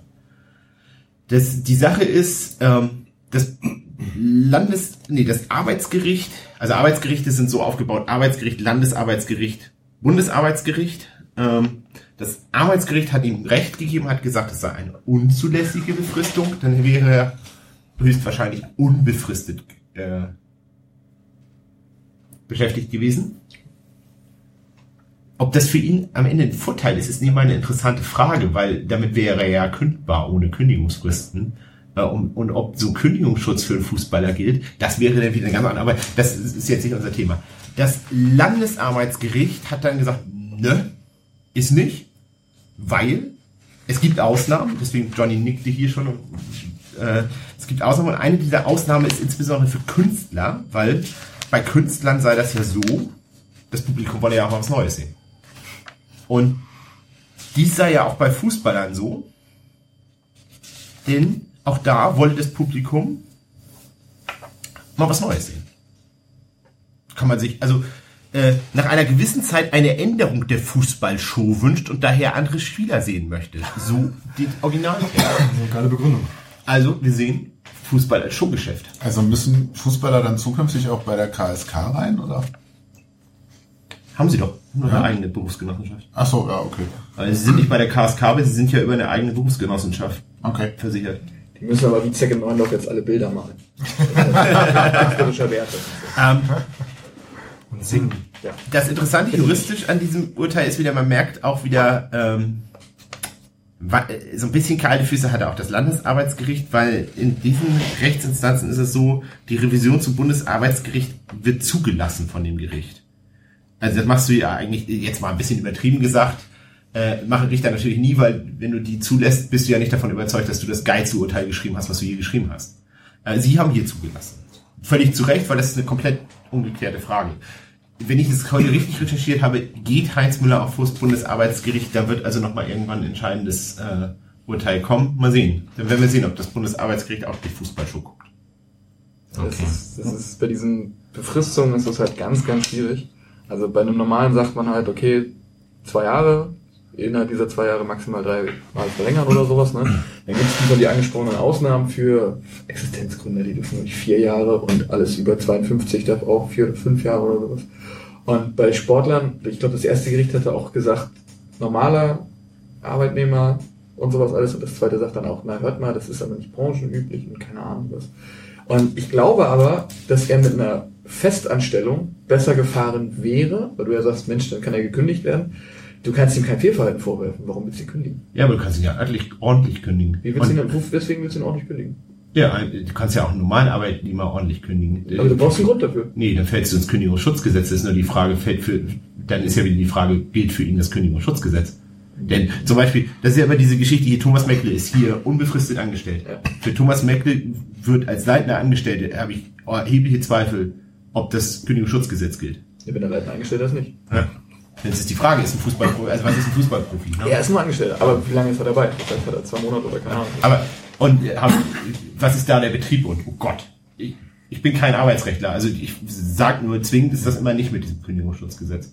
Ich bin auf jeden Fall sehr gespannt, wie das ausgeht. Also, Äh, Fakt ist, es hat natürlich eine riesen Auswirkung. Ne? Also, äh, denn das ganze Transfersystem basiert darauf und ich glaube auch nicht alle Spieler würden das geil finden, weil wenn es ein unbefristeter Vertrag ist, ne, dann kannst du diesen Vertrag ja theoretisch auch wieder übertragen. Ne? Und dann würde ja wieder genau dieses Problem mit Bosmann losgehen. Ne? Dann kommst du da ja als Spieler auch nicht. Auch als Spieler kannst du zwar auch kündigen, hast dann aber Kündigungsfristen ja genauso. Und das ist ja klar, ich meine, du sagst, ich gehe jetzt zu Bayern München und dann sagt der Verein, in sechs Monaten gerne, aber bis dahin U23 auf dem Rübenacker, viel Spaß. Trainingsgruppe 2 bei Hoffenheim. ähm, aber korrigiere mich mal, wenn das Urteil zur Revision an den und den Gerichtshof zugelassen wird, ist eine Revision nicht nur bei Verfahrensfehlern möglich? Nein. Es gibt, äh, es ist immer so ein bisschen, in welcher Prozessordnung bist du. Mhm. Ne? Und äh, die Revisionsinstanz ist eine reine Rechtsinstanz und äh, wenn in diesen Sachen ist das so, dann ist das allumfassend. Dann wird nochmal der fest, zwar feststehende Sachverhalt, aber nochmal komplett rechtlich neu aufgerollt. Okay. Also von Heinz Müller hören wir nochmal. Last but not least, ein Rückblick auf die letzte Sendung, als Andreas Rettich zu Gast war und äh, wir ganz kurz am Rande das Thema Aussageverweigerung für Fanbeauftragte anrissen. Und Sven da so ein bisschen von dem Thema überfahren wurde, äh, weil ich ihn nicht vorgewarnt hatte. Von daher, äh, Stefan, ihr habt danach nochmal so ein bisschen drüber gesprochen. Ich bin aber auch überfahren von dem Thema. Hättest, hättest du mir vorher gesagt, Stefan, wir unterhalten uns heute über juristische Fragen, äh, bereite dich mal auf diese Sendung vor, dann hätte ich mir den Artikel von Titus Simon, der seit mehreren Tagen, nicht ganz Wochen, auf meinem Schreibtisch liegt, um gelesen zu werden, nochmal durchgelesen. Titus Simon hat aber auch mal referiert in Nürnberg in meiner Anwesenheit darüber, über die Frage, warum denn Fanprojektler dringend ein Zeugnisverweigerungsrecht brauchen. Ähm, Fanprojektler sind äh, Sozialarbeiter angestellt ähm, bei anerkannten freien Trägern, kommunalen Trägern oder ähnlichem und machen vor allem sehr viel Jugendarbeit, Straßensozialarbeit etc.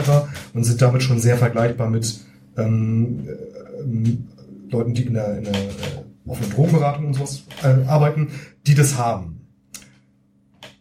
Das, äh, deswegen behaupten wir als äh, Sozialarbeiter im, im, im Fußball, das macht natürlich komplett Sinn, wenn wir das auch hätten, weil wir ja äh, unsere Arbeit fußt qua äh, Konzept auf langjährig angelegter Beziehungsarbeit, vertrauensvoller Arbeit mit schwierigem Klientel. Und ähm, wenn du da kein Zeugnisverweigerungsrecht hast, ja, Johnny, auch du bist schwieriges Klientel. Und ähm, aber nur bis 27 und dann bist du raus. Geil. Und äh, jetzt mal nur auf die auf die Sozialarbeiter, Fanprojektler im Fußball. Und ähm, wenn ich dann da aber ähm, jetzt sage, ich möchte mit jugendlichen Fußballfans vertrauensvoll zusammenarbeiten und äh, das Ganze langjährig angelegt auf Beziehungsarbeit und die aber nicht mal sich im Joint drehen dürfen, weil sie Gefahr laufen, dass wenn ich gefragt werde, hat der eigentlich gekifft bei Ihnen, ich sagen muss, ja, der hat bei mir gekifft und damit eine Straftat begangen, dann funktioniert das Ganze nicht so richtig. Das hätte ich jetzt noch viel toller mit Titus Simons Worten auskleiden können, wenn ich mich vernünftig vorbereitet hätte, was ich nicht habe mehr Maxima Culpa. Aber die Frage war ja Aussageverweigerungsrecht für Fanbeauftragte. Da wiederum würde ich sagen, nein, macht gar keinen Sinn. Was der gemeine St. Pauli-Fan ja nicht weiß, ist, dass in Deutschland die Fanbetreuung auf zwei Säulen fußt, nämlich auf Sozialpädagogen in den Fanprojekten, kommunal, kleine freie Träger, anerkannte, also Jugendhilfeeinrichtungen und die zweite Säule ist Fanbeauftragte. In der Regel Vereinsangestellte, in den unteren Ligen auch gern mal die Ehrenamtler, die es dann halt irgendwie als Letzte auf den Baum geschafft haben. In der DFL aber Vereinsangestellte. Ist Lizenzauflage, jeder Verein in der DFL muss einen Vereinsangestellten, hauptamtlichen Fanbeauftragten stellen. In der, zwei, in der ersten Liga sogar zwei. Große Ausnahme bildet der FC St. Pauli, denn wir haben das gewachsene Konzept des Fanladen St. Pauli seit inzwischen 27 Jahren. Und ähm, als das damals zur Lizenz gemacht wurde, haben wir gemeinsam mit dem lieben ehemaligen Kollegen Thomas Schneider, der früher beim Hamburger Fanprojekt gearbeitet hat, inzwischen bei der DFL in der Abteilung Fanangelegenheiten sitzt, ähm, und damals auch mit äh, unserem damaligen Präsidium Stenger, Ort etc. Ähm, gemeinsam erarbeitet und erwirkt, dass wir eine Ausnahme bilden dürfen. Und bei uns sind die inzwischen auch wieder zwei Fanbeauftragten auch Fanprojektler im Fanprojekt angestellt. Ansonsten aber halt überall sonst nicht. Da sind es Angestellte der, wie heißt es schön, Vereine und Kapitalgesellschaften oder sowas. Und als Angestellter einer Kapitalgesellschaft wüsste ich nicht, warum man dem ein Aussageverweigerungsrecht geben sollen dürfte, müsste. Gut, das ist dann ja aber nur meiner falschen Benamsung hier beschuldigt. Also wenn wir das umändern in Fanprojektler, dann ja. würdest du zustimmen. Ja. Jetzt hatten wir ja letztes Mal mit äh, Rettich dann auch dieses, ja, oder von mir angeführte Extrembeispiel von dem Schalker Fanbeauftragten, glaube mhm. ich, äh, der eben in Lens dabei war, als David Nivelle ja. zusammengetreten wurde. Ja. Gibt es Situationen, wo du sagst, da würde ich mich dann von so einem Aussageverweigerungsrecht befreien müssen, sollen, wollen? Das ist ja ein Recht, das Aussageverweigerungsrecht. Ich als Angestellter habe aber ja zudem auch noch ähm, die vertragliche Verpflichtung, dass ich nur aussagen darf, wenn mein Arbeitnehmer mir das erlaubt quasi. Okay. Ich habe ja hier ein, ein, äh, auch eine Schweigevereinbarung unterschrieben. Mhm. Und äh, also, wenn wir jetzt mal von so einem krassen Fall wie Lens weggehen, ähm, wenn es so theoretisch wäre, äh, ein äh, Hamburger Polizist sieht mich in der Nähe von äh, jungen Menschen, die in Berlin im Gästeblock Pyrotechnik anzünden und sagt, der Schatz, der muss, der kennt die ja alle, mhm. der stand hier direkt daneben, der muss ja wissen, wer es war, den lade ich mal als Zeugen vor. Dann sage ich, sorry, ich darf keine Aussage machen, mein Arbeitgeber sagt, ich darf keine Aussage machen. Das könnte dann ein bisschen zu Beugehaft und sonst was gehen. Und das muss ich dann persönlich aushalten. Es sei denn, mein Arbeitgeber sagt, ja, du darfst aussagen. Dann würde ich das machen dürfen und würde mir dann einen neuen, neuen Job suchen müssen. Ja. Hatten wir auch hier in Hamburg, nicht beim FC St. Pauli, aber bei irgendeinem anderen Verein, der auch Fanbeauftragte und Fanprojekte hat, gab es solche Fälle schon.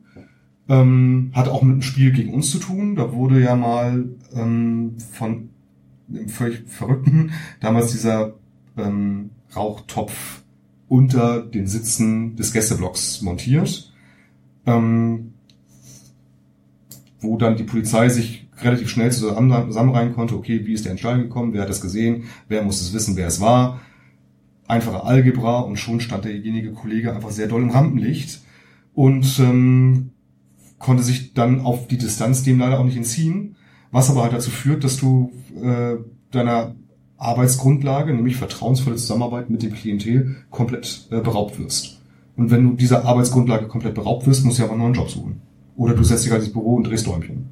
Arbeiten als Fernbetreuer kannst du aber dann halt nicht mehr. Hm, wo dann da die Grenze ist des persönlich Ertragbaren, des Rechtfertigbaren, das ist, glaube ich, eine sehr individuelle Entscheidung, die man auch immer im Einzelfall betrachten muss. Okay, klar. Also offen Drogenhilfe, Einrichtungen zum Beispiel, ähm, da ist es klar, Straftaten wie Drogenbesitz, Drogenkonsum, Drogenweitergabe wird da eben halt dann toleriert. Ähm, ich würde auch behaupten, wenn in der Drogeneinrichtung jemand ein Messer zückt und einen anderen absticht, wird es dann vielleicht auch da relativ schnell vorbei sein mit dem, Ja. mit dem Zeugnisverweigerungsrecht, mit dem Aussageverweigerungsrecht. So, aber rechtlich ist es momentan so, dass es dieses Aussageverweigerungsrecht für euch nicht gibt. Genau. Wie für jeden anderen Menschen auf der Welt, äh, wie für jeden anderen Menschen hier in diesem Land, ähm, kann ich mich im Zweifel vor Gericht nicht einer Aussage verweigern. Es sei denn, es betrifft, lass schreib mich nicht lügen, Kinder, Verwandte, Verheiratete, wie auch immer, in einem Ganz wichtig, Verlobte. Verlobte. Ja, Johnny, auch Verlobte. Fertig.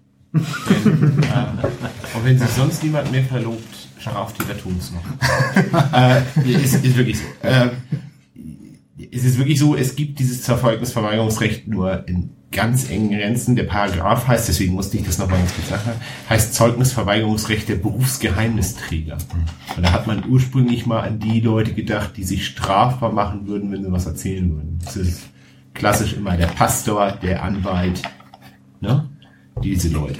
Ähm, man hat es dann mal, richtig sagst du, Beratung bei Betäubungsmittelabhängigkeiten heißt das im, im äh, äh, hat man es mal ausgeweitet, man hat es auch auf die Schwangerschaftskonfliktberatung äh, und so weiter und so fort ausgeweitet. Da sind wir wieder bei 3a und b, aber eigentlich ist es halt sehr eng gefasst juristisch. Ähm, außer du bist halt verlobt. Was lustig ist, ne? Weil Verlobung, formloser Vertrag. Na Moment, denn Verlobung ist vom Gesetzgeber schon eine Menge wert. Also das Versprechen, jemanden zu heiraten, ist nicht nur ein loser dahingesagter Satz, sondern steht richtig im Gesetz Das mit ist nicht Paragraphen. nachweisbar. Es ist nicht nachweisbar. Ja, deswegen kaufst du den Ring. Wir beide sind auch seit gestern verlobt, weißt du. Ich darf nicht, mich nicht mehr verloben. Aber Das es darf ja auch der, es darf, du kannst die, die Verlobung ja lösen und dann holen wir aus dem Kaugummi- Kaugummiautomaten für 20 Cent neuen. Das ist nicht mehr verlobt. Ach schon. Deswegen sind, also, Katholisch verheiratet? ja, aber dann darfst du dich ja scheiden lassen und wieder verheiraten. Ist ja. Bei welcher Kirche bist du? ja. Wir, wir sind da bei einer anderen. Lange, lange Rede, kurzer Ja. Sinn. Fanbeauftragte, die verheiratet sind, äh, nee, Entschuldigung, Fanladenmitarbeiter, die verheiratet sind, sind eine Pest. Nein. Ich krieg den Ring auch schon nicht mehr ab. Ähm, Ähm, Gibt's denn da Bestrebungen, das äh, Ja. zu erzielen? genau, also es gibt äh, da sehr wohl äh, intensive Bestrebungen, das zu erzielen. Das ist ein langer, steiniger Weg. Die Drogenberatungsstellen haben, glaube ich, gute zwei Dekaden gebraucht, um das zu erreichen. Ähm, und es ist, wie Norbert ja auch schon sagte, juristisch sehr eng gefasst. Das heißt, man muss es schon, also man, man hat dafür genau einen Anlauf und wenn der scheitert, ist es halt für alle Tage verloren. Und ähm, es gibt aber Leute, die sich damit sehr intensiv besch- beschäftigen und befassen und gucken, was denn der gangbarste Weg scheint. Und du darfst auch nicht mehr vergessen, das ist immer eine Frage des Zeitgeistes sowas, ne? Zeugnisverweigerungsrechts und der Zeitgeist ist ja gerade gerade diese Zeugnisverweigerungsrechte möglichst noch einzuschränken. Weil sie ja am liebsten also den Journalisten schon gar nicht gönnen und äh, am liebsten den Juristen auch nicht, ne? Und so weiter und so fort. Also ähm, ich glaube nicht, dass du das, wie heißt es immer so schön, ins Delege Lata, wie es denn immer die Juristen heißt, also fürs zukünftige Recht, glaube ich nicht, dass du zurzeit in den Zeitgeist das durchkriegst. Dafür haben Fußballfans eine zu geringe Lobby und dafür wird es auch als, das sind auch alles Krawallmacher gesehen. Aber es ist halt ein sehr eng gefasstes, sehr enges Ding. Und das ist halt das Wichtige davon. Und arbeitet man da zusammen mit der DFL oder gegen Widerstände? Oder weißt du das gar nicht? Müsste ich jetzt irgendwas mir ausdenken. Nee, aber okay. dazu, ich glaube, das hat mit der DFL gerade gar nichts zu tun, gut. weil ja auch die DFL sagt, wir sind für den Spielbetrieb zuständig. Und die DFL sagt, wir sind für die Fanbeauftragung zuständig. Die DFL ist aber nicht für die Fanprojekte zuständig. Ah, Und die okay. zahlen Geld, Ja. klar, natürlich, ja, aber ähm, von daher stimmt das nicht ganz, was ich da behaupte. Egal, da sehen wir. Immerhin, so modern ist das Zeugnisverweigerungsrecht. Es gilt auch für die Lebenspartnerschaft und für das Versprechen einer Lebenspartnerschaft. Na, guck. Natürlich wieder nicht gleichgestellt, klar. Ne? aber- Also, Gut. Wir haben fast drei Stunden dann doch vollgekriegt. Äh, gibt es noch Dinge, die der ein oder andere loswerden will? Müssen wir da irgendwelche Sachen bewerben demnächst? Äh, Freitagabend. Gerade Abend, Feste Braun-Weiß, ja. Mal schauen. Ihr habt demnächst noch was, wo die Plakate rumliegen. Oder ist es was anderes? Plakate liegen rum. Die roten, ist es äh, irgendein Turnier? Nee? Schon wieder schlecht vorbereitet worden hier von Okay. meinem Stichwortgeber. Ich wir machen, äh, wir, wir, wir äh, planen eine tolle Reise, eine, eine, eine tolle Reise, nein, wir planen eine Gedenkstättenfahrt, Nach Auschwitz, das habe ich gelesen, genau. Ja. ähm, wo man sich drauf auf die wenigen Plätze, die wir anbieten können, drauf bewerben kann. Ich glaube, es sind jetzt schon mehr Bewerbungen eingegangen, als wir Plätze haben und wir gehen davon aus, dass es noch deutlich mehr werden. Deswegen werden wir dann irgendwie am Ende des Tages einen Verlosmechanismus uns aus, selber ausdenken müssen. Ähm, wir konnten es lange nicht anbieten, aus mannigfaltigen Gründen. Jetzt können wir es wieder anbieten im Sommer 2017. Und alles weitere steht auf unserer Homepage. Und da gibt es auch ein Formular, das bitte ausgefüllt werden soll, wenn man denn Interesse hat, an dieser Fahrt teilzunehmen. Das Ganze kann man sich auch als Bildungsurlaub ähm, genehmigen lassen und ich weiß nicht was. Sehr gut, ja. Das war nicht das mit den Plakaten, was ich meinte, aber das kriegen wir sonst nochmal anders hin. Ich gucke nochmal in die Runde. Möchten wir, wir möchten Wilko noch grüßen, der heute auch nicht dabei ist und auch keinen Audiofile eingeschickt hat, weil ich hab's die komplette Bezeichnung vergessen, aber er macht seinen irgendwie Kapitänsboots, sonst was Führerschein und ist deswegen zeitlich momentan nicht in der Lage, uns hier zu bespaßen, aber das wird dann zu einer nächsten Sendung wieder besser. In. Ich gehe davon aus, er hätte auch noch eine weitere Möglichkeit dabei gehabt, ähm, Kapselheber umzusetzen. Also er hätte einen weiteren Flaschenöffner dabei gehabt. Wir haben ja jetzt hier für alle möglichen Schlüsselanhänger, Armband, Checkkarte und Wilko hätte sicherlich noch irgendwas anderes dabei gehabt, um eine Flasche zu öffnen. Au Augenhöhle. Oder die, seit dem dritten. Jochbein. Oh, Wolf hat das letzte Mal mit den Zähnen Das war so schlimm. Alter. Äh, in Nordfriesland ist es, glaube ich, tatsächlich so, dass du unbedingt einen Bootsführerschein besitzen musst, sonst darfst du nicht am Stammtisch teilnehmen. Deswegen ist er auch entschuldigt. Nur deswegen Gilt das auch fürs, für äh, Nordfriesen im BGH? Nordfriesen haben ein eigenes Gesetz. Es steht ganz, ganz viel mit Tee drin. Das ist. Das hört ihr Aber in die- einer der aber die nächsten Sahne immer erst hinterher. Also, in diesem Sinne, schönen Abend und wir hören uns in drei bis vier Wochen wieder. Bis dann. Tschüss. Tschüss. Tschüss.